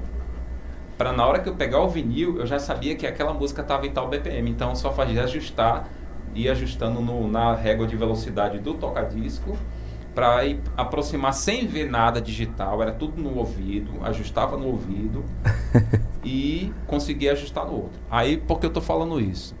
Um belo dia, com o advento da, do software, né, da tecnologia se aproximando cada vez mais da nossa realidade, eu tenho um contato com o primeiro programa que eu vi a onda sonora, eu vi a música. Foi a primeira vez que eu vi a música, sabe? Foi você viu quando você está falando dos gráficos. Isso, o gráfico, a modulação da você música. Você viu a modulação ali, os gráficos ali? Cara, quando eu vi a música, porque assim, é como se eu tivesse aprendendo a enxergar, que eu era cego e agora eu enxergo. Porque eu era cego porque eu só tinha um sentido, que era auditivo. E palpava que era o disco. E palpava não tinha, era, não tinha, eu não via visual da música. a música se comportar, velho. É muito massa, cara. E aí a primeira vez que eu vi a música se comportando, os graves principalmente, né, os picos de grave e tal, eu comecei a chorar. Falei, caramba, a música é assim. Eu não imaginava que a música era assim, que ela se comportava assim. Isso para mim foi um divisor na minha vida, né? As possibilidades que a gente enxergou ali. E assim, para o DJ, para o mercado de DJ, para o mercado musical, de forma geral, porque houve um preconceito, ainda há um preconceito, mas hoje bem menos. E, o, o, por exemplo, o Pet Shop Boys, né? o Information Society, são bandas da década de 80, né? 70, 80. É, o Beast Boys, né? O, algumas, algumas bandas, o Boy George mesmo, essa galera mais das antigas que usavam recursos eletrônicos, eles já usavam coisas bem experimentais de software, né, ou de teclados sintetizados, que tinha tudo essa referência e essa tendência à tecnologia. Com o tempo foi se aperfeiçoando e só que assim, para um mercado é, onde era, era, ainda não era isso era para poucos, né? era para poucos. É porque era experimental. Como é que se gravava uma banda com todos os músicos dentro do estúdio? não existia pista. Esse negócio de gravar de instrumento não, instrumento, não. Era, era valendo. Era um, dois Aí, e um, foi. dois, três, vai.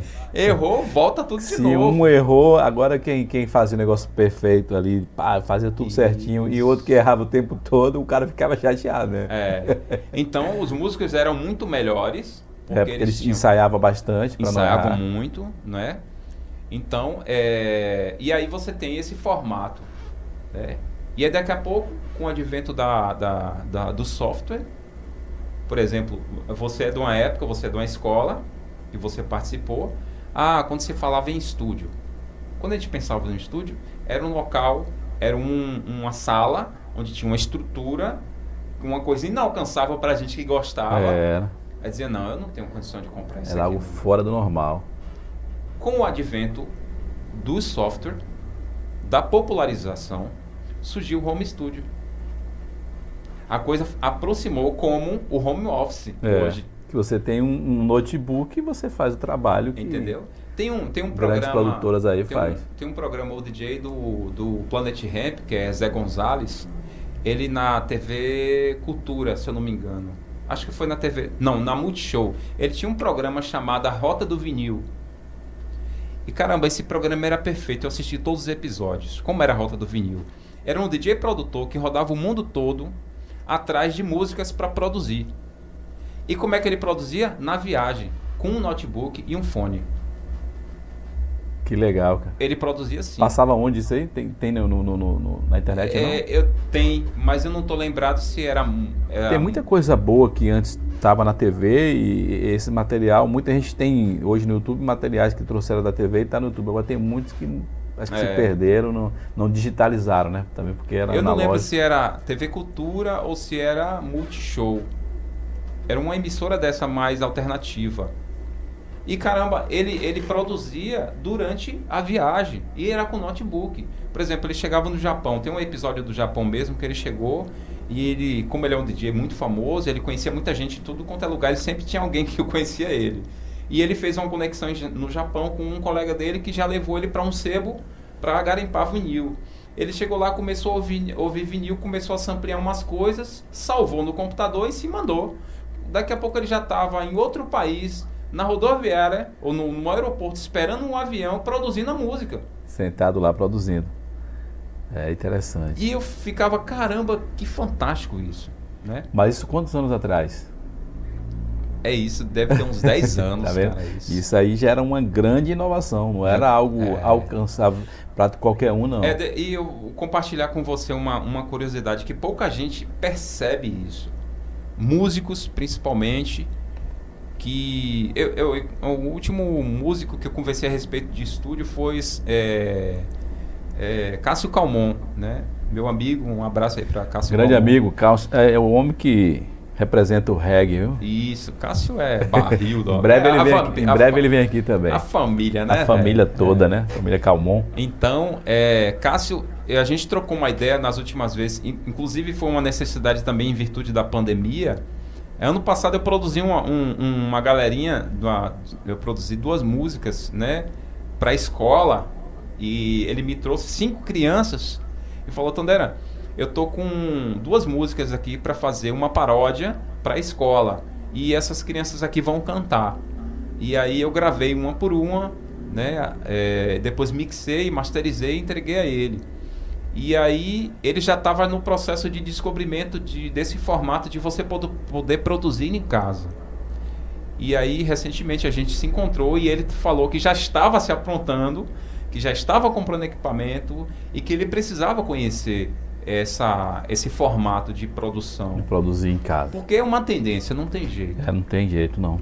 Então, é, o, o software que foi criado para o mercado especificamente da música eletrônica, há uma pesquisa, e eu acredito que a, a música eletrônica ela é a última evolução da música, de forma geral.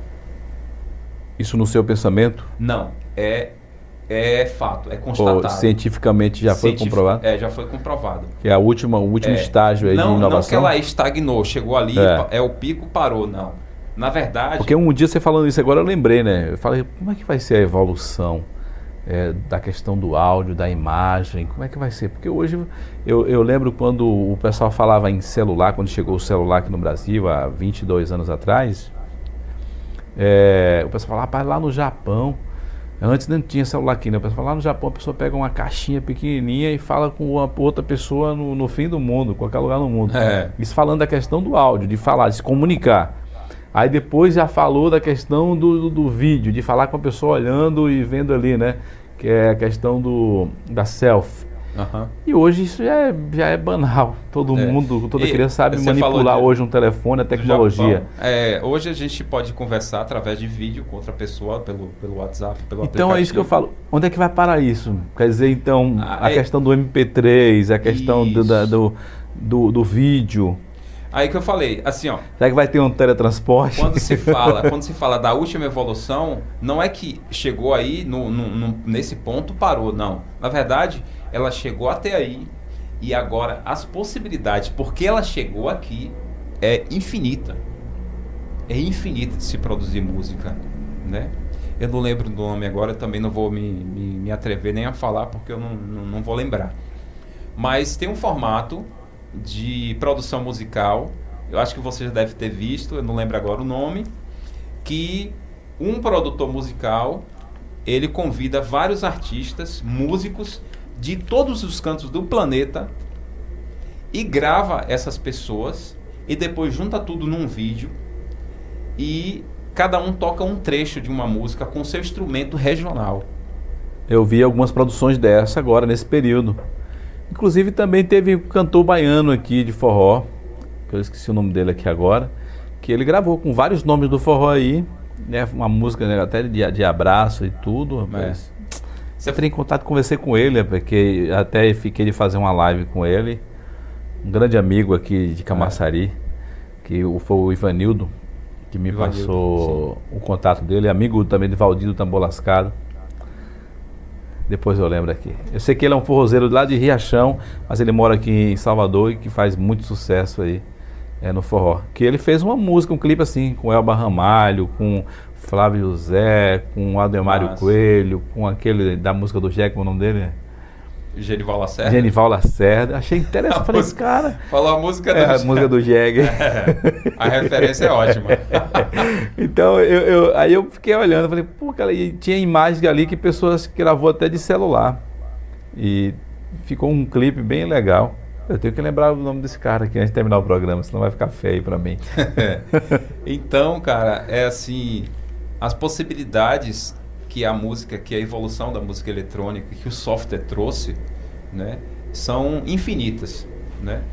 É, eu estava conversando hoje pela manhã antes de vir para cá com um amigo meu que é DJ também das antigas lá de Salvador, um cara muito respeitado, né? Mandar um abraço pro meu amigo DJ Cláudio. Ah, fala isso. Eu deixo, a gente até falou fora do ar aqui, né? Hoje é aniversário da minha mãe. Olha aí. Vou colocar a câmera ali nos seus olhos aí pra você mandar um abraço pra sua mãe aí. Pronto. Coloca a câmera na. Pode ficar, já está aí contigo, fica à vontade. É, hoje é aniversário da minha mãe. A, a pessoa que eu devo tudo né, na minha vida. E eu queria mandar um abraço. Minha mãe está em Vitória da Conquista, junto com meu irmão, que também é músico e é cantor e compositor, mora lá, Walter Lages, algumas pessoas em Camaçari conhecem. E minha mãe está morando lá, está passando um tempo lá. E hoje está fazendo aniversário. Minha mãe mandar um abraço, um beijo para a senhora, dizer a senhora que eu a amo e que eu quero que se perdure o tanto que for possível para que a gente viva e compartilhe cada vez mais esse amor que eu tenho pela senhora, que a senhora tem por mim dar risada dos seus áudios inf infinitos. minha mãe, cara, eu, eu guardo os áudios da minha mãe, sabe? É, eu tenho uma pasta. É interessante as pessoas mais velhas assim usando a é, tecnologia cara, do áudio. É demais, velho. Eu dou tanta risada com minha mãe mandando áudio, porque minha mãe manda áudio como se ela estivesse falando comigo. Ela dá as pausas para eu responder, sabe? Ela fala: Mar, é, meu filho, Marcos, oi.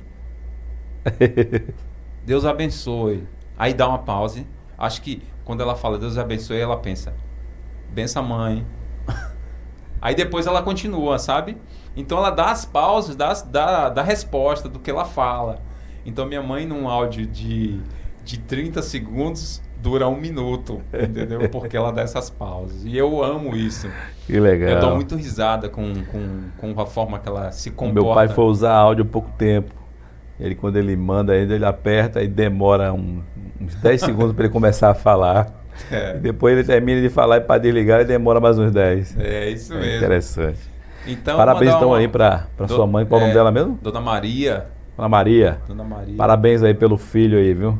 Esse menino aí é uma benção. Esse menino que é mais velho que eu. ah, tá. É, é, é. Você fica pintando o cabelo, pô. Ah, não. Tirou a barba, pinta o cabelo, aí eu também vou tirar a barba e pintar o cabelo. Eu tinha mais vontade de ter o cabelo da sua cor aí. Eu já pintei ele de branco, mas não ficou legal, ficou meio amarelado. Mas quando chegar aí que tiver igual o seu, eu, eu vou ter o maior é, orgulho de ter o cabelo branco. Não, vou pintar, não. É. Meu pai, meu pai tem o cabelo todo branquinho. Ou se eu tivesse o cabelo todo branco, não tinha problema nenhum. É, eu me amarro nos meus cabelos brancos. o cantor e que eu estava falando aqui, para mim não esquecer ah, novamente, lembrou. Del Feliz. Del Feliz. Del Feliz, ele gravou aí com mais de 10 cantores é, de forró, aqui da Bahia e de outros estados. E dessa forma que a gente estava falando aí. Ah, bacana. Então, um abraço para minha mãe aí. Dizer mais uma vez que eu te amo. E logo, logo eu vou estar tá aparecendo por aí, viu? Para essa cidade que eu também gosto pra caramba, Vitória da Conquista. Vitória da Conquista eu tive lá há dois anos. Não, acho que Vitória, eu estou confundindo aqui. Vitória da Conquista, estou confundindo com lá onde começou o Brasil. Sim, é. Eita, eita, eita. Porto Seguro. Porto Seguro. Em Vitória Conquista eu tive acho que uns 15 anos atrás. Eu estava indo para uma cidadezinha lá, não sei se você conhece aqui, Brumado. Eu ouço muito falar, tenho vontade de conhecer. E aí eu dormi em Vitória Conquista, cheguei à noite, um frio. É. Frio terrível. É. Mas quando foi, é a gente começou, saiu de manhã lá de Vitória Conquista para ir para Brumado, começou a esquentar, esquentar, parecia que eu estava no deserto. Uma quintura terrível durante o dia. E à noite, frio, interessante, né? É. Então, é, toda essa, essa evolução, né? E as possibilidades que a tecnologia trouxe para a gente, a gente está falando muito sobre é o formato de, vi, de audiovisual, né? Como ele, ele é, se, se comportou durante um pouco tempo, né? E o, o acesso também à tecnologia, né? É, durante a pandemia, eu observei é, as famílias, cada uma na, no, nas suas casas, principalmente os idosos, né? Muito em casa e eles sofreram muito e ainda sofrem porque para a gente que lidar com a tecnologia com um pouco mais de facilidade, um pouco mais que eu estou dizendo. Pouco mais, né? Porque a gente não nasceu na tecnologia. É. A gente viu ela chegar. Quem nasce na tecnologia hoje lidar muito melhor do que a gente. As crianças hoje de 3 anos, 4 anos, 5 anos, ele já domina Sim. tudo. E quando a gente parte para os adolescentes hoje de 12, 13 anos, os meninos destrói tudo. Sim, sim. Eu é. aprendo muito com Eles essa Eles já estão fazendo programação aí que é. é. coisa de outro mundo. Eu tenho, eu tenho, ah, como eu falei, eu tenho uma, a gravadora, né, a produtora, a, a, o estúdio, e eu produzo um artista aqui de Camaçari, né, que é Salmazo, que ele é filho de Regia FX, né? O cantor aqui da cidade também, cantor, intérprete. Regis também é o um nome aí pra gente bater um papo aqui. Regis é prata da casa, né? Regis é sangue bom demais, é um, um ícone da cidade. E eu produzo o filho dele que é cantor de rap, de trap, né? E caramba, é o moleque que eu mais admiro, que mais conhece de tecnologia de rede social. Né? Eu aprendo muito com esse moleque, né? E toda vez que eu tenho uma dúvida, ele é o meu consultor. Então, mas assim, para eles é muito mais fácil entender o comportamento das redes, das tecnologias, dessas comunicação muito rápida, né, de como se comporta, e é comporta muito rápido. Então, eu, às vezes eu não acompanho. Filho. É porque na verdade para a gente é, é, entrar nesse mérito aí, a gente tem que ter um mindset, né? Tem que mudar a nossa mente, porque a gente está adaptada a uma outra, Sim. a um outro tempo, a outra tecnologia. Já eles não tão novo, nasceu no momento deles, é aquilo ali, a mente, o HD dele está limpo. Então é, é o fácil. HD tá limpo é massa. o HD está limpo, então é fácil dele pegar ali. Já a gente não, a gente está com o HD carregado, cheio de informações, cheio de vícios. Então fica mais difícil. Mas a gente se dedicando também não fica impossível, né? Se dedicando, Mas, assim, chega lá. É, é, é, como eu estava falando. Eu vi durante a pandemia, por exemplo, a eu vi uma família, né, do lado de, de onde eu, eu, morava, uma família que tinha três, três, três faixas etárias de idade, né? Ah, três não, quatro. O neto, o filho, foi, ah, três. O neto, o filho e o avô. Fala mais perto do microfone, o pessoal tá me cobrando aqui. Ah, desculpa. Valeu, é porque é o seguinte, a gente está numa, numa, logística aqui, que na verdade para a gente bater esse papo era para estar tá sentado na mesa, ali naquela cadeira vermelha que você está vendo ali na frente dele, que aí ficava mais fácil para ele ficar olhando direto para aquela câmera ali. Mas como eu estou cá na, na, na, esquerda dele, ele acabou se deslocando da mesa e acaba virando para cá. Mas vocês vão acompanhando aí. Eu vou puxar um pouco. É melhor. Aqui, e puxa o braço aí, se quiser virar para cá que a gente costuma olhar falando, olhando nos olhos, né? Pronto. ah, agora sim. Agora Ficou sim. legal. Eu não vou ficar mais aqui, eu vou ficar aqui. Só vou tirar um pouquinho o microfone aqui para não ficar muito no meu rosto. É. Então, é, eu vi durante a pandemia um, três gerações, cada um com celular, né? Cada um com celular. Todas as três gerações, cada um com celular, com as suas necessidades. A criança brincando no videogame. É o adulto no WhatsApp e o mais velho ouvindo áudio do filho ou do parente e vendo vídeo verdade. de quem ele não podia ir ver. Verdade, é verdade. Né? A pandemia afastou. Então, eles tiveram também, os mais velhos, tiveram que é, ter esse contato, seriam obrigados a ter o contato, né? Através desse, dessa tecnologia para não até para aproximar e para diminuir a carga emocional da distância, né? Então a tecnologia ela proporcionou isso.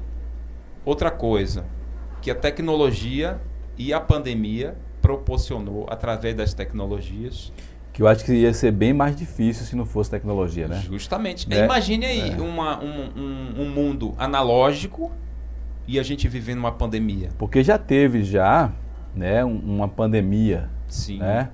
Mas naquele, na, naquela pandemia que, que teve, o mundo inteiro acho que tinha 1,1 bilhão gripe, de habitantes. Hoje é, tem mais de 7 bilhões. Né? Então a povoação é maior. Justamente. Então hoje é, é, as famílias são gigantescas. Então imagina você ficar isolado, sem poder falar com ninguém. É.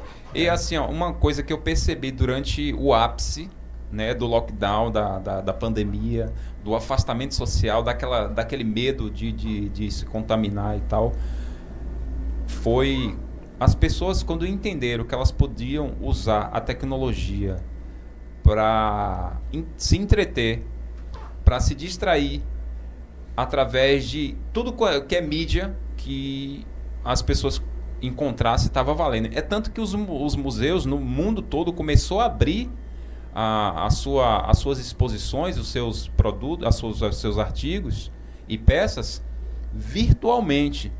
Começou a acontecer. Olha que a pessoa fazendo a visita isso, virtual.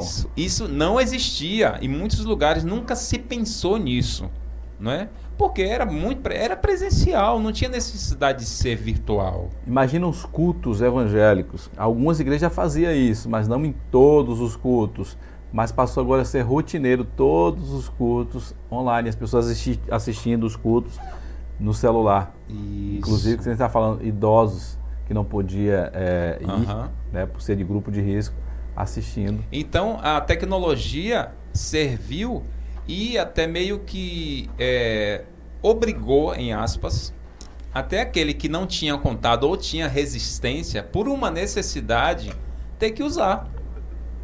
Eu não tenho como falar com o meu filho, meu neto que está do outro lado. Eu não posso sair de casa, ele também não pode vir aqui, se não for através de um aplicativo.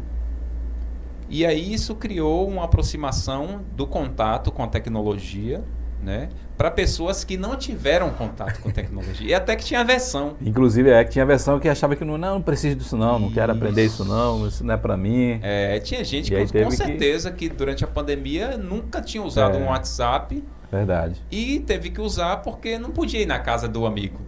Né? Não verdade. podia ir ver o, o, o parente.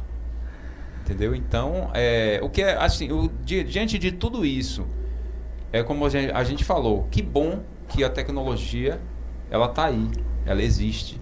E acabou é. aproximando as pessoas em um momento de e, fato de e, extrema necessidade, né? É, e tudo tem o seu efeito colateral, né? Claro. Tudo tem o seu efeito colateral, bom ou ruim. É verdade. Né? E para a gente que é da área de. Ah, é, assim, só amarrando esse assunto do que eu falei. Cara, a, o que mais foi consumido durante a pandemia nas através das tecnologias foi arte. No momento que a arte parou presencial, foi o que mais foi buscado. Ou foi tudo para as plataformas digitais? Agora pense na carga emocional e psicológica que isso estava causando nas pessoas. As pessoas precisavam de arte para aliviar as suas dores. Entende? E era só através da arte que isso acontecia. Para você ver, eu acho que até a sociedade passou a enxergar, eu quero acreditar dessa forma, a arte como uma coisa necessária para a saúde do cidadão. Porque quando no momento onde a arte não existiu, parou e a saúde mental houve uma pressão muito grande, o que é que aliviou? Qual foi a válvula de escape? A arte. A arte. É verdade. As lives.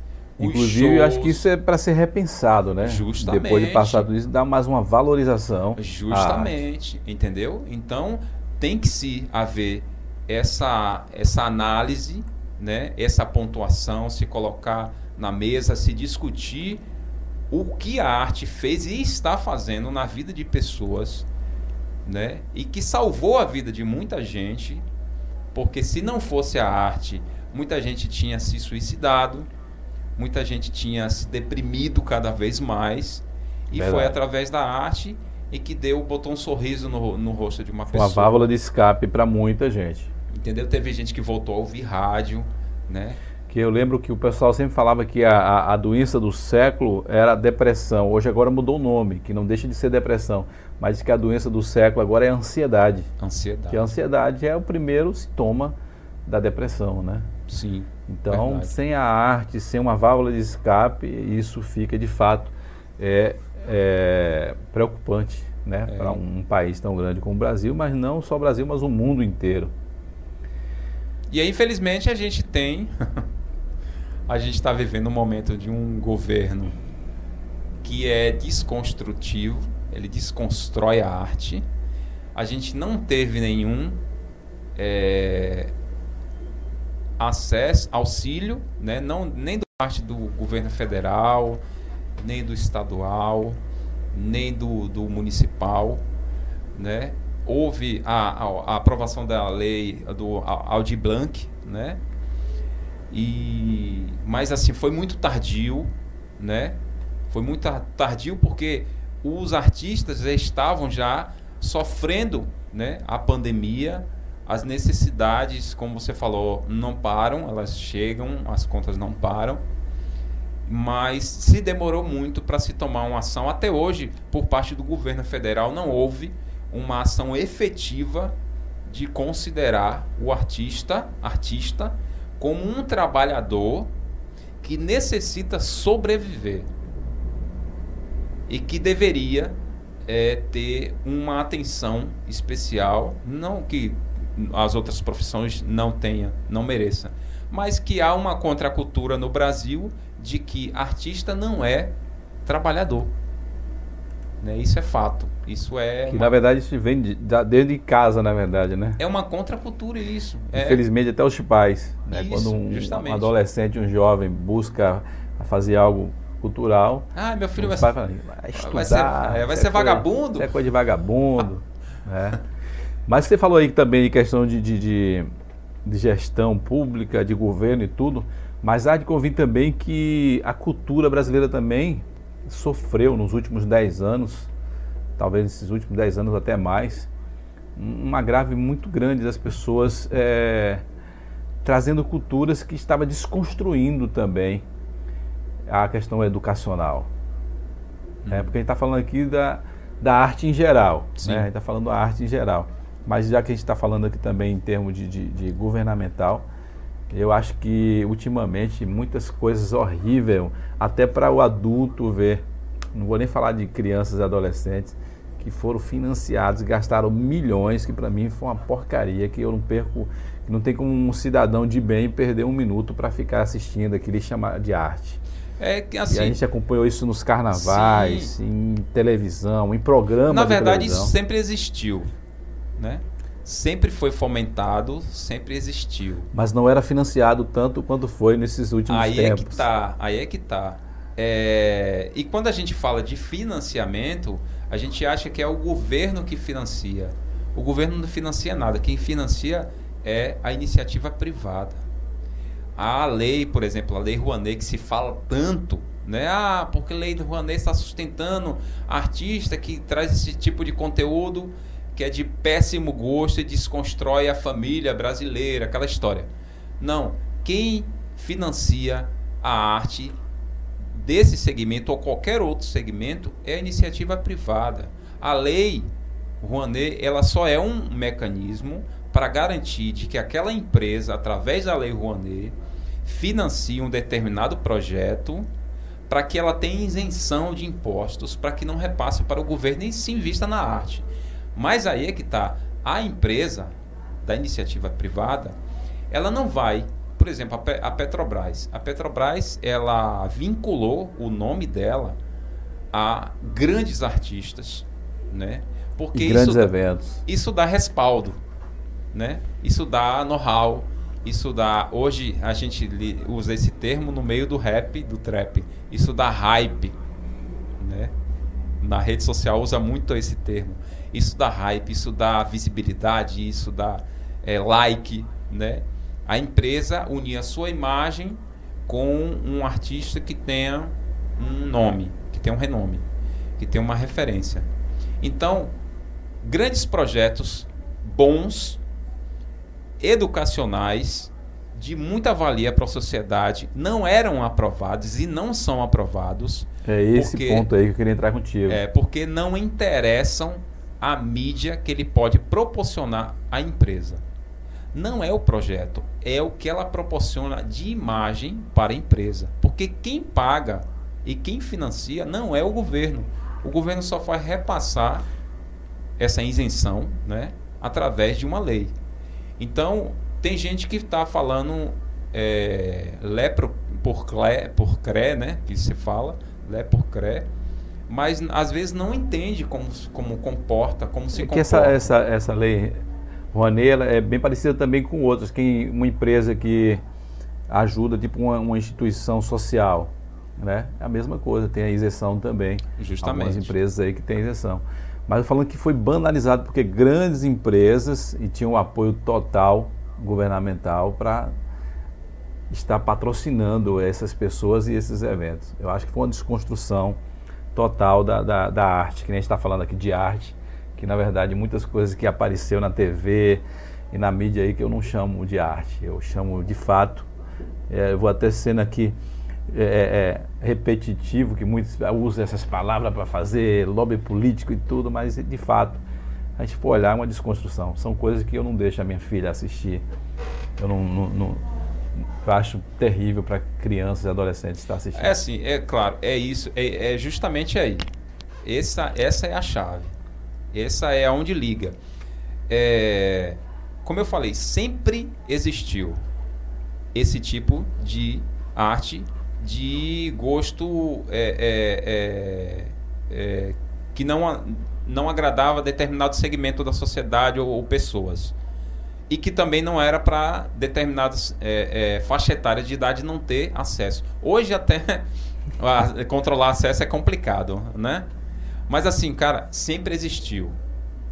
Mas sempre existiu também o, o controle e o não querer ter acesso a isso. Simplesmente, se você não gosta, não tem acesso. A arte, a arte em si, assim, a gente não pode questionar, essa é uma arte. Eu, eu, eu falo isso porque eu sou artista. A arte ela é livre, sabe? A arte ela é livre e ela se comunica com todos. Ela não é para todos, mas ela se comunica com todos. Ela não é para todos porque tem gente que não entende a arte. Tem gente que acha que, por exemplo, tem um, um, um, um, um acontecimento artístico, que eu não lembro exatamente o que, mas o contexto era uma mulher num museu que ficava é, ali parada e que as pessoas tinham que interagir com ela e tocando nela. Daqui a pouco as pessoas começaram a rasgar o vestido dela e daqui a pouco começaram a, a bater nela. E no final desse experimento artístico, né, já estavam batendo nela, machucando ela. Porque as pessoas achou que é, por ser uma expressão de arte, elas podiam fazer tudo, né? Mas a arte que estava sendo feita ali, ela é livre. Ela não estava não estava ali é, te dizendo não, eu estou aqui para você fazer isso comigo, não. Eu estou aqui para mani me manifestar artisticamente. A sua reação, a forma que você recebe, é que a gente não tem controle, entendeu? O artista não tem controle sobre o que você vai interpretar sobre da minha arte, porque o que é arte para mim e para você pode não ser interpretado como arte. Isso você tem a liberdade de fazer isso. Todo mundo tem a liberdade. Eu lembro que o meu avô falava, quando a gente fazia algo que era errado, meu avô dizia, isso é arte do cão. claro. então, tem umas artes aí que eu não me ouso chamar de arte, não. Eu falo, isso é arte do cão. Sim, não, mas eu entendo perfeitamente. Todo mundo tem a liberdade de fazer Infelizmente. isso. Infelizmente. Mas assim, eu como artista, eu não posso é, me negar, né?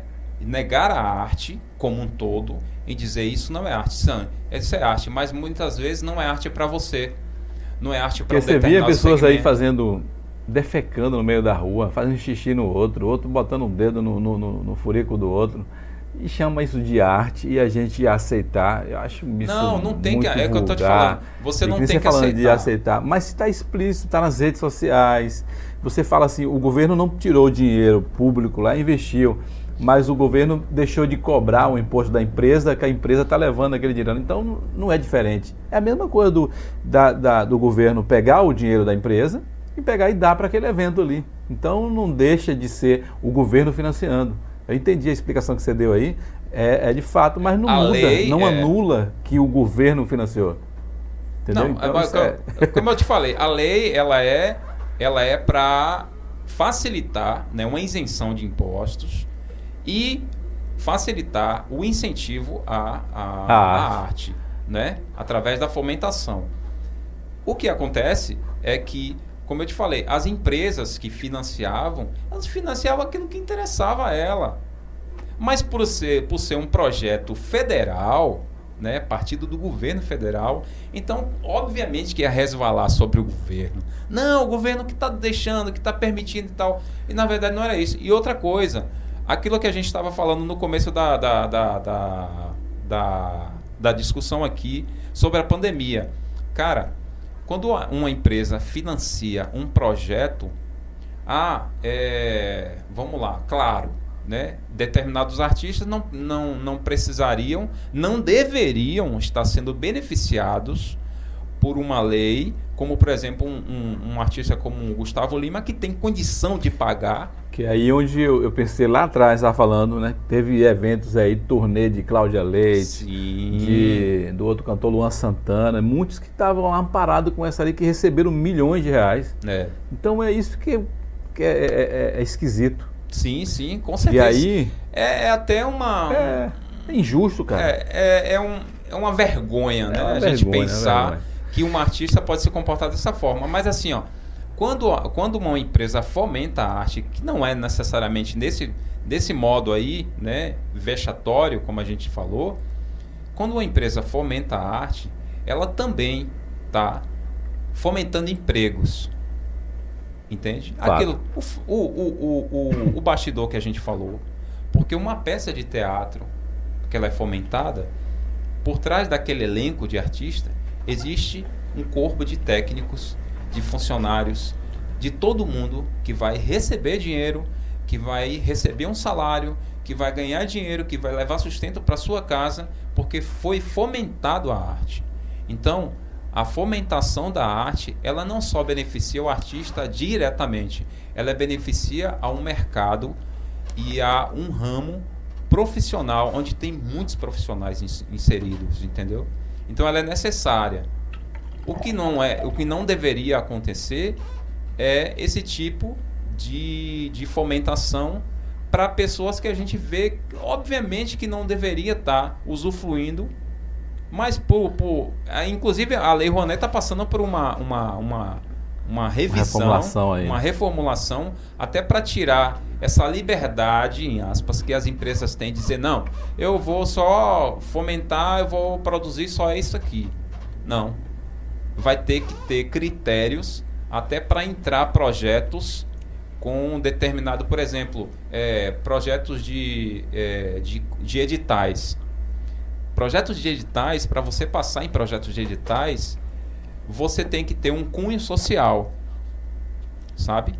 Quando você tem um cunho social que ele tem uma eficácia e que tem uma importância para a sociedade, que a sociedade vai usufruir de alguma forma, os projetos sociais eles passam mais fáceis em editais, sabe?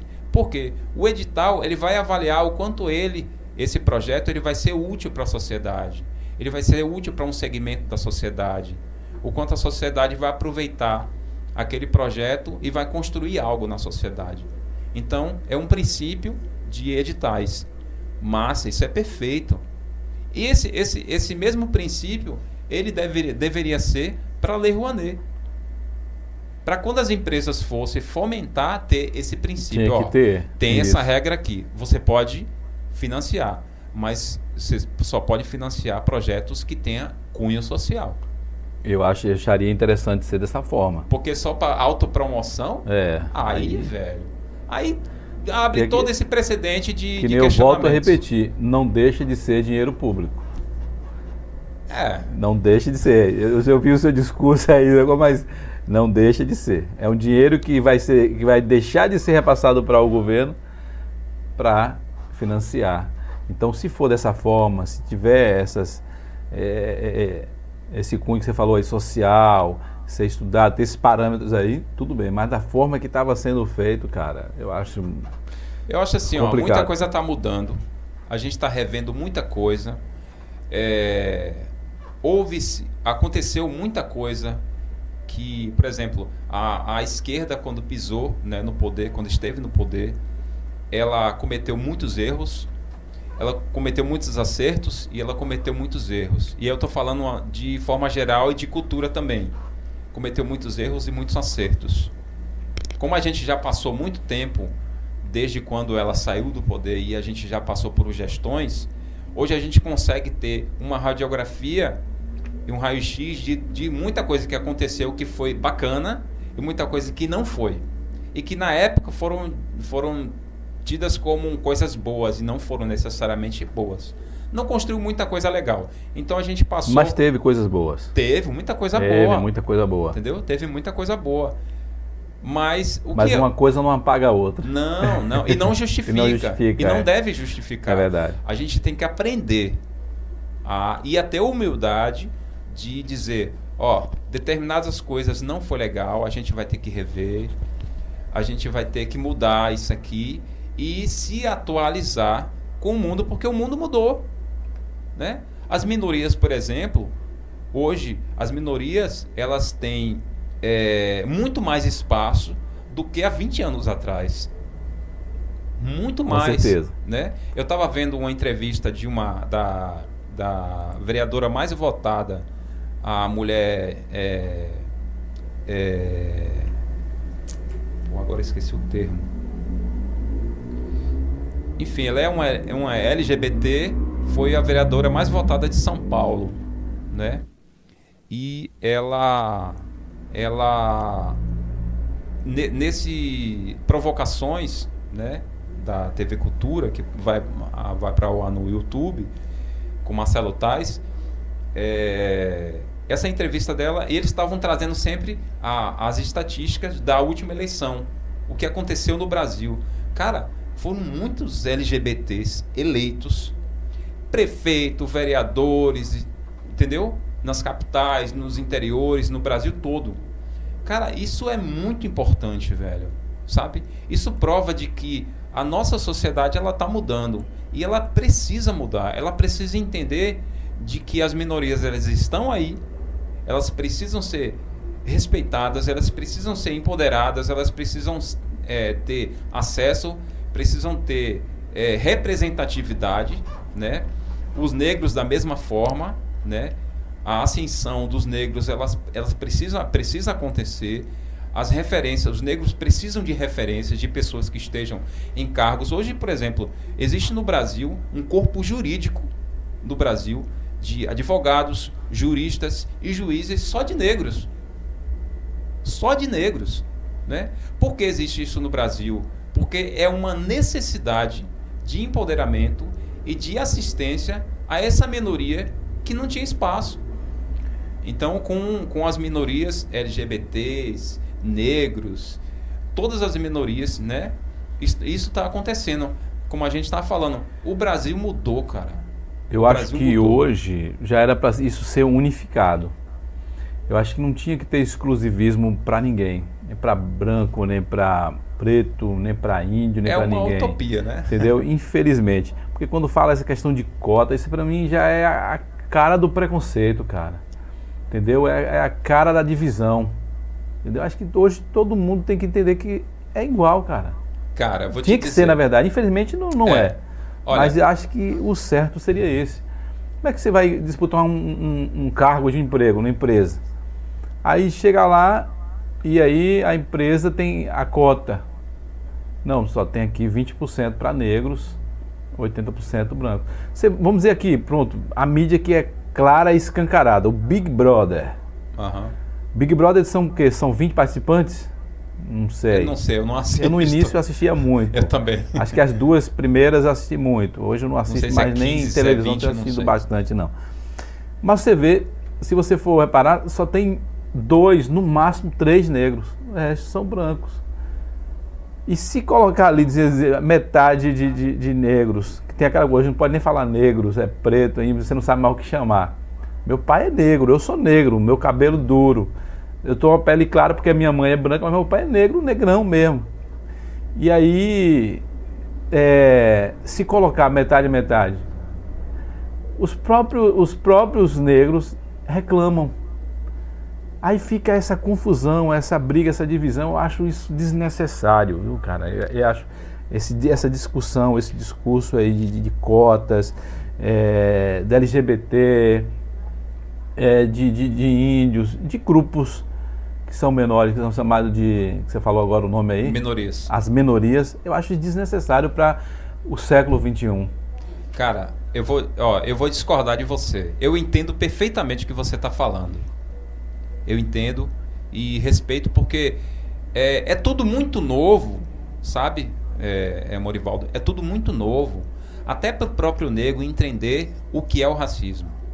Por exemplo, a lei de criminalização do racismo no Brasil, ela é de 86, de 88, né? Ela foi criada em 88, no finalzinho da década de 80, foi criada uma lei que criminaliza o ato racista, né? O racismo. Ou seja, a gente tem muito pouco tempo de uma lei e de que a gente ainda não entende direito como ela funciona, como é aplicada. Então, até para o próprio negro que é contemplado pela lei quando sofre o racismo, né? Ele muitas vezes ele não sabe, ele não consegue entender por ser muito novo essa conquista, ele não consegue entender muitas vezes o porquê essa lei existe. Será que ela é necessária? Como por exemplo você falou das cotas, né?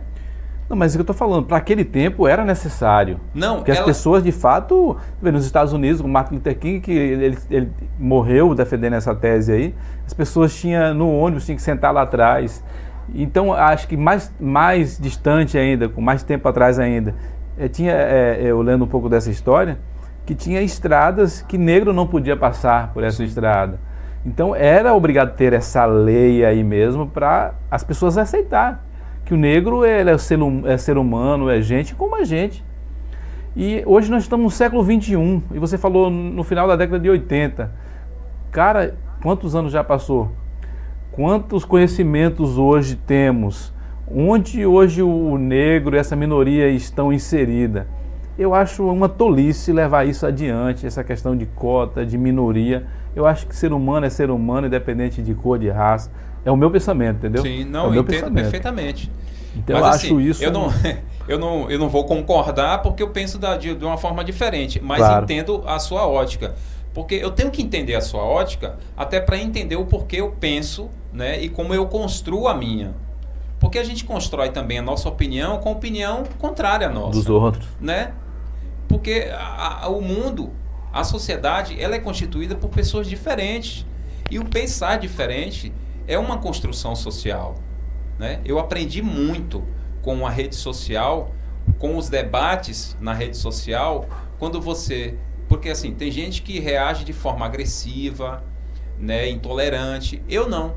Eu aprendi a respeitar as diferenças, as opiniões diferentes. Toda vez que eu expresso uma opinião, como agora eu vou expressar uma opinião, eu não expresso a minha opinião com pretensão nenhuma de convencer ninguém. Né? Se alguém tomar isso como verdade, ele tem que ter os princípios dele, tem que ter as relevâncias dele, tem que colocar dentro da realidade que ele vive, e aí ele vai ponderar aquilo que é palpável e que é eficaz na vida dele. Porque cada um vive a sua realidade. Mas a gente sempre, sempre tem um norte. Né? E a opinião contrária muitas vezes também é um norte para mim. A opinião muitas contraditória vezes, sempre tem. Just, é, e me faz também muitas vezes rever algumas coisas. Como por exemplo, eu entendo perfeitamente o que você está dizendo, mas eu vou te dizer, cara, é, a, as minorias elas são necessárias e são necessárias que se discuta elas, principalmente os negros, né? Porque como eu te falei, a, o racismo ele é tão forte e ele foi tão popularizado e tão, e tão naturalizado na nossa construção social, né, de que a gente reproduziu o racismo durante a vida inteira. O negro reproduziu o racismo durante a vida inteira, mas nunca ninguém disse para ele que isso é racismo. Quando a gente começou a dizer, foi a partir de 88, numa lei em que dizia isso que for feito, porque a lei está lá dizendo e, e, e, expressando de que determinadas situações, expressão e atitudes de uma pessoa para com o negro é racismo. Mas antes disso, não era. Era naturalizado, apesar de ser racismo. E aceitável, né? Entendeu? E não era. Isso provocou muitas dores, isso provocou muitos problemas em pessoas, em crianças principalmente. Eu tenho uma filha que é negra, né? Minha filha é negra. E eu já tive né, situações de crianças zombarem do cabelo dela, de uma criança que não entende o porquê estão zombando do cabelo dela, né? Mas por que estão zombando do cabelo dela? Porque... É, tem uma filha, minha filha tem dois anos também, negra, black, né? E, e, e às vezes eu fico assim, preocupado, né? mais para frente. Agora não, ela é criança, é normal. Porque só para concluir aquilo que a gente estava falando, de questão de igualdade, só tem dois tipos de ser humano que eu trato de forma diferente. É um idoso que já está debilitado, eu trato ele com, com atenção 100%, ou uma criança. O resto, tanto faz se ele é pobre, se ele é rico, se ele é branco, se ele é preto, para mim é ser humano, é tratado da mesma forma. Então só tem esses dois tipos de, aí de ser humano que eu trato diferente. É, é uma criança hum. que não sabe o que está fazendo e um idoso que está debilitado, que precisa de ajuda. O resto, para mim, é ser humano, para mim, normal, cara. É o é. meu pensamento. Que bom, que bom que a sociedade pensasse assim. Era muito bom se as pessoas se pensassem dessa é, forma. Se as pessoas pensassem assim, ok, né? A gente nem precisava de uma lei para criminalizar, né? Existia a, o primeiro princípio da sociedade, como você está colocando, qual o primeiro princípio que você coloca? É a humanidade. Humanidade. É ser humano e ter empatia pela humanidade do outro e respeitar. Ok, mas a sociedade não é assim. Essa não é a sociedade que a gente vive. A sociedade é de que ela é, ela é separatista, ela é preconceituosa, ela é racista e ela é elitizada. Entendeu? Ela não quer dividir privilégios. Há uma camada da nossa sociedade que ela não vai e não quer e nunca vai querer dividir privilégios, sabe? Ela não suporta ver é, negros pobres ocupando os espaços que eles consideram exclusivo deles, entendeu? Então, irmão, se essa humanidade que você está falando aí, que bom que fosse de todo mundo, mas não é. A gente tem que encarar a sociedade com toda essa diferença de pensamento e de pessoas, de pessoas que amam o próximo e de pessoas que não amam o próximo. Então, por isso que as minorias e as diferenças elas têm que ser discutidas, elas têm que ser aceitas e respeitadas. E como respeita, se as pessoas não respeitam pelo amor, pela empatia como você tem, e que eu acho isso perfeito, a lei vai ter que fazer isso. É como o, o, o radar num, num, numa pista. Na estrada. Na estrada. Tem que ter o Se limite. ali tem placa é, é, trafegar 80 por hora e todo mundo só passa 120, coloque um radar você vai ver se as pessoas não, pelo menos aquele trecho ali, não vai segurar a onda e vai obedecer. Ou seja, a sociedade ela precisa de leis. Eu acho isso, na verdade, a hipocrisia da educação. Né? É, mas você está essa... botando ali um, um, um, órgão ali que é sim. regulador, mas você está falando antes, ó, aquela região ali. Mas depois você faz sim, pior. Sim. Sabe, eu, eu, tenho, eu não lembro exatamente quem foi o pregador. Eu vi uma pregação dele uma vez e esse pregador ele falou o seguinte: quem é você? É, quem é você sem as placas? Eu também vi uma pregação dessa. Acho que a pregação foi um livro. Quem né? é você sem as placas? Que é bem parecido. Quem é você quando ninguém está te vendo? Porque as placas é. sempre tá te orientando, Indicando, tá orientando. te limitando, tá te orientando, tá te alertando. É verdade. Né? Então, o princípio da sociedade, o caráter, o princípio é, é, moral de uma sociedade, é, ela não, não precisaria, teoricamente, de placas, mas a sociedade não é assim. Ela precisa de leis para determinar, para determinar é, deveres e direitos, né? Ela precisa disso. E quando se trata de diferenças, ela precisa também de regras e de discussão, e de representatividade, e de lei, e de tudo. Nossa, rapaz, o programa hoje rendeu aqui. Se a gente entrar nessa área aqui, sim, a gente vai até meia-noite. Já passamos bom. duas horas aqui duas horas. de papo, é. Já é 17 horas e 7 minutos. Acho que a gente tem que ir embora agora. O prédio vai estar fechando. Mas olha, muito bom, muito né? Bom Falar mesmo. aqui da sua experiência é, na arte, né? Na música, como você começou lá, como DJ, como produtor, como dançarino de hip hop. Né? Então, uma história muito legal. E, e, a sua filha? Sua filha ela tem quantos anos? Minha filha tem 18 anos. E ela acompanha você né, nessa, nesse não, mundo artístico? Não, não. não. Ela não. tem outra, outra pegada, ela é uma pessoa mais alternativa, né? Por ter sido criado no meio de pessoas bem alternativas, que é os tios, né? É que eu tenho três filhos, né? Um já tem, vai fazer 20 anos, sou novo, mas já tenho filho já. Daqui uns dias eu tô quase que avô já. É mesmo? É, cara? um de 20, vai fazer 20, o outro e tem 15. E depois 15. o velho aqui sou eu, né? E minha, minha menina que tem dois anos, dois anos e meio agora. Você mais velho tem quantos anos? Vai fazer 20. É mesmo? É. Caramba. Eu comecei cedo. Então, falando sobre isso, a menina ainda não se definiu, mas os outros, nenhum é, é da minha área profissional de comunicação, né? Porque a gente, a gente vê os nossos filhos aí e da área gente, artística nada, né? Que a gente acho que querendo ou não para a gente trabalhar no meio de TV, rádio, é, é área artística. Sim. Então eu tinha pensamento dos meus filhos seguir também junto comigo, mas eles totalmente na contramão do que eu faço. Agora ver Belinha o que, é que ela vai escolher para a vida dela, mas ela tem escolha também, né? Sim.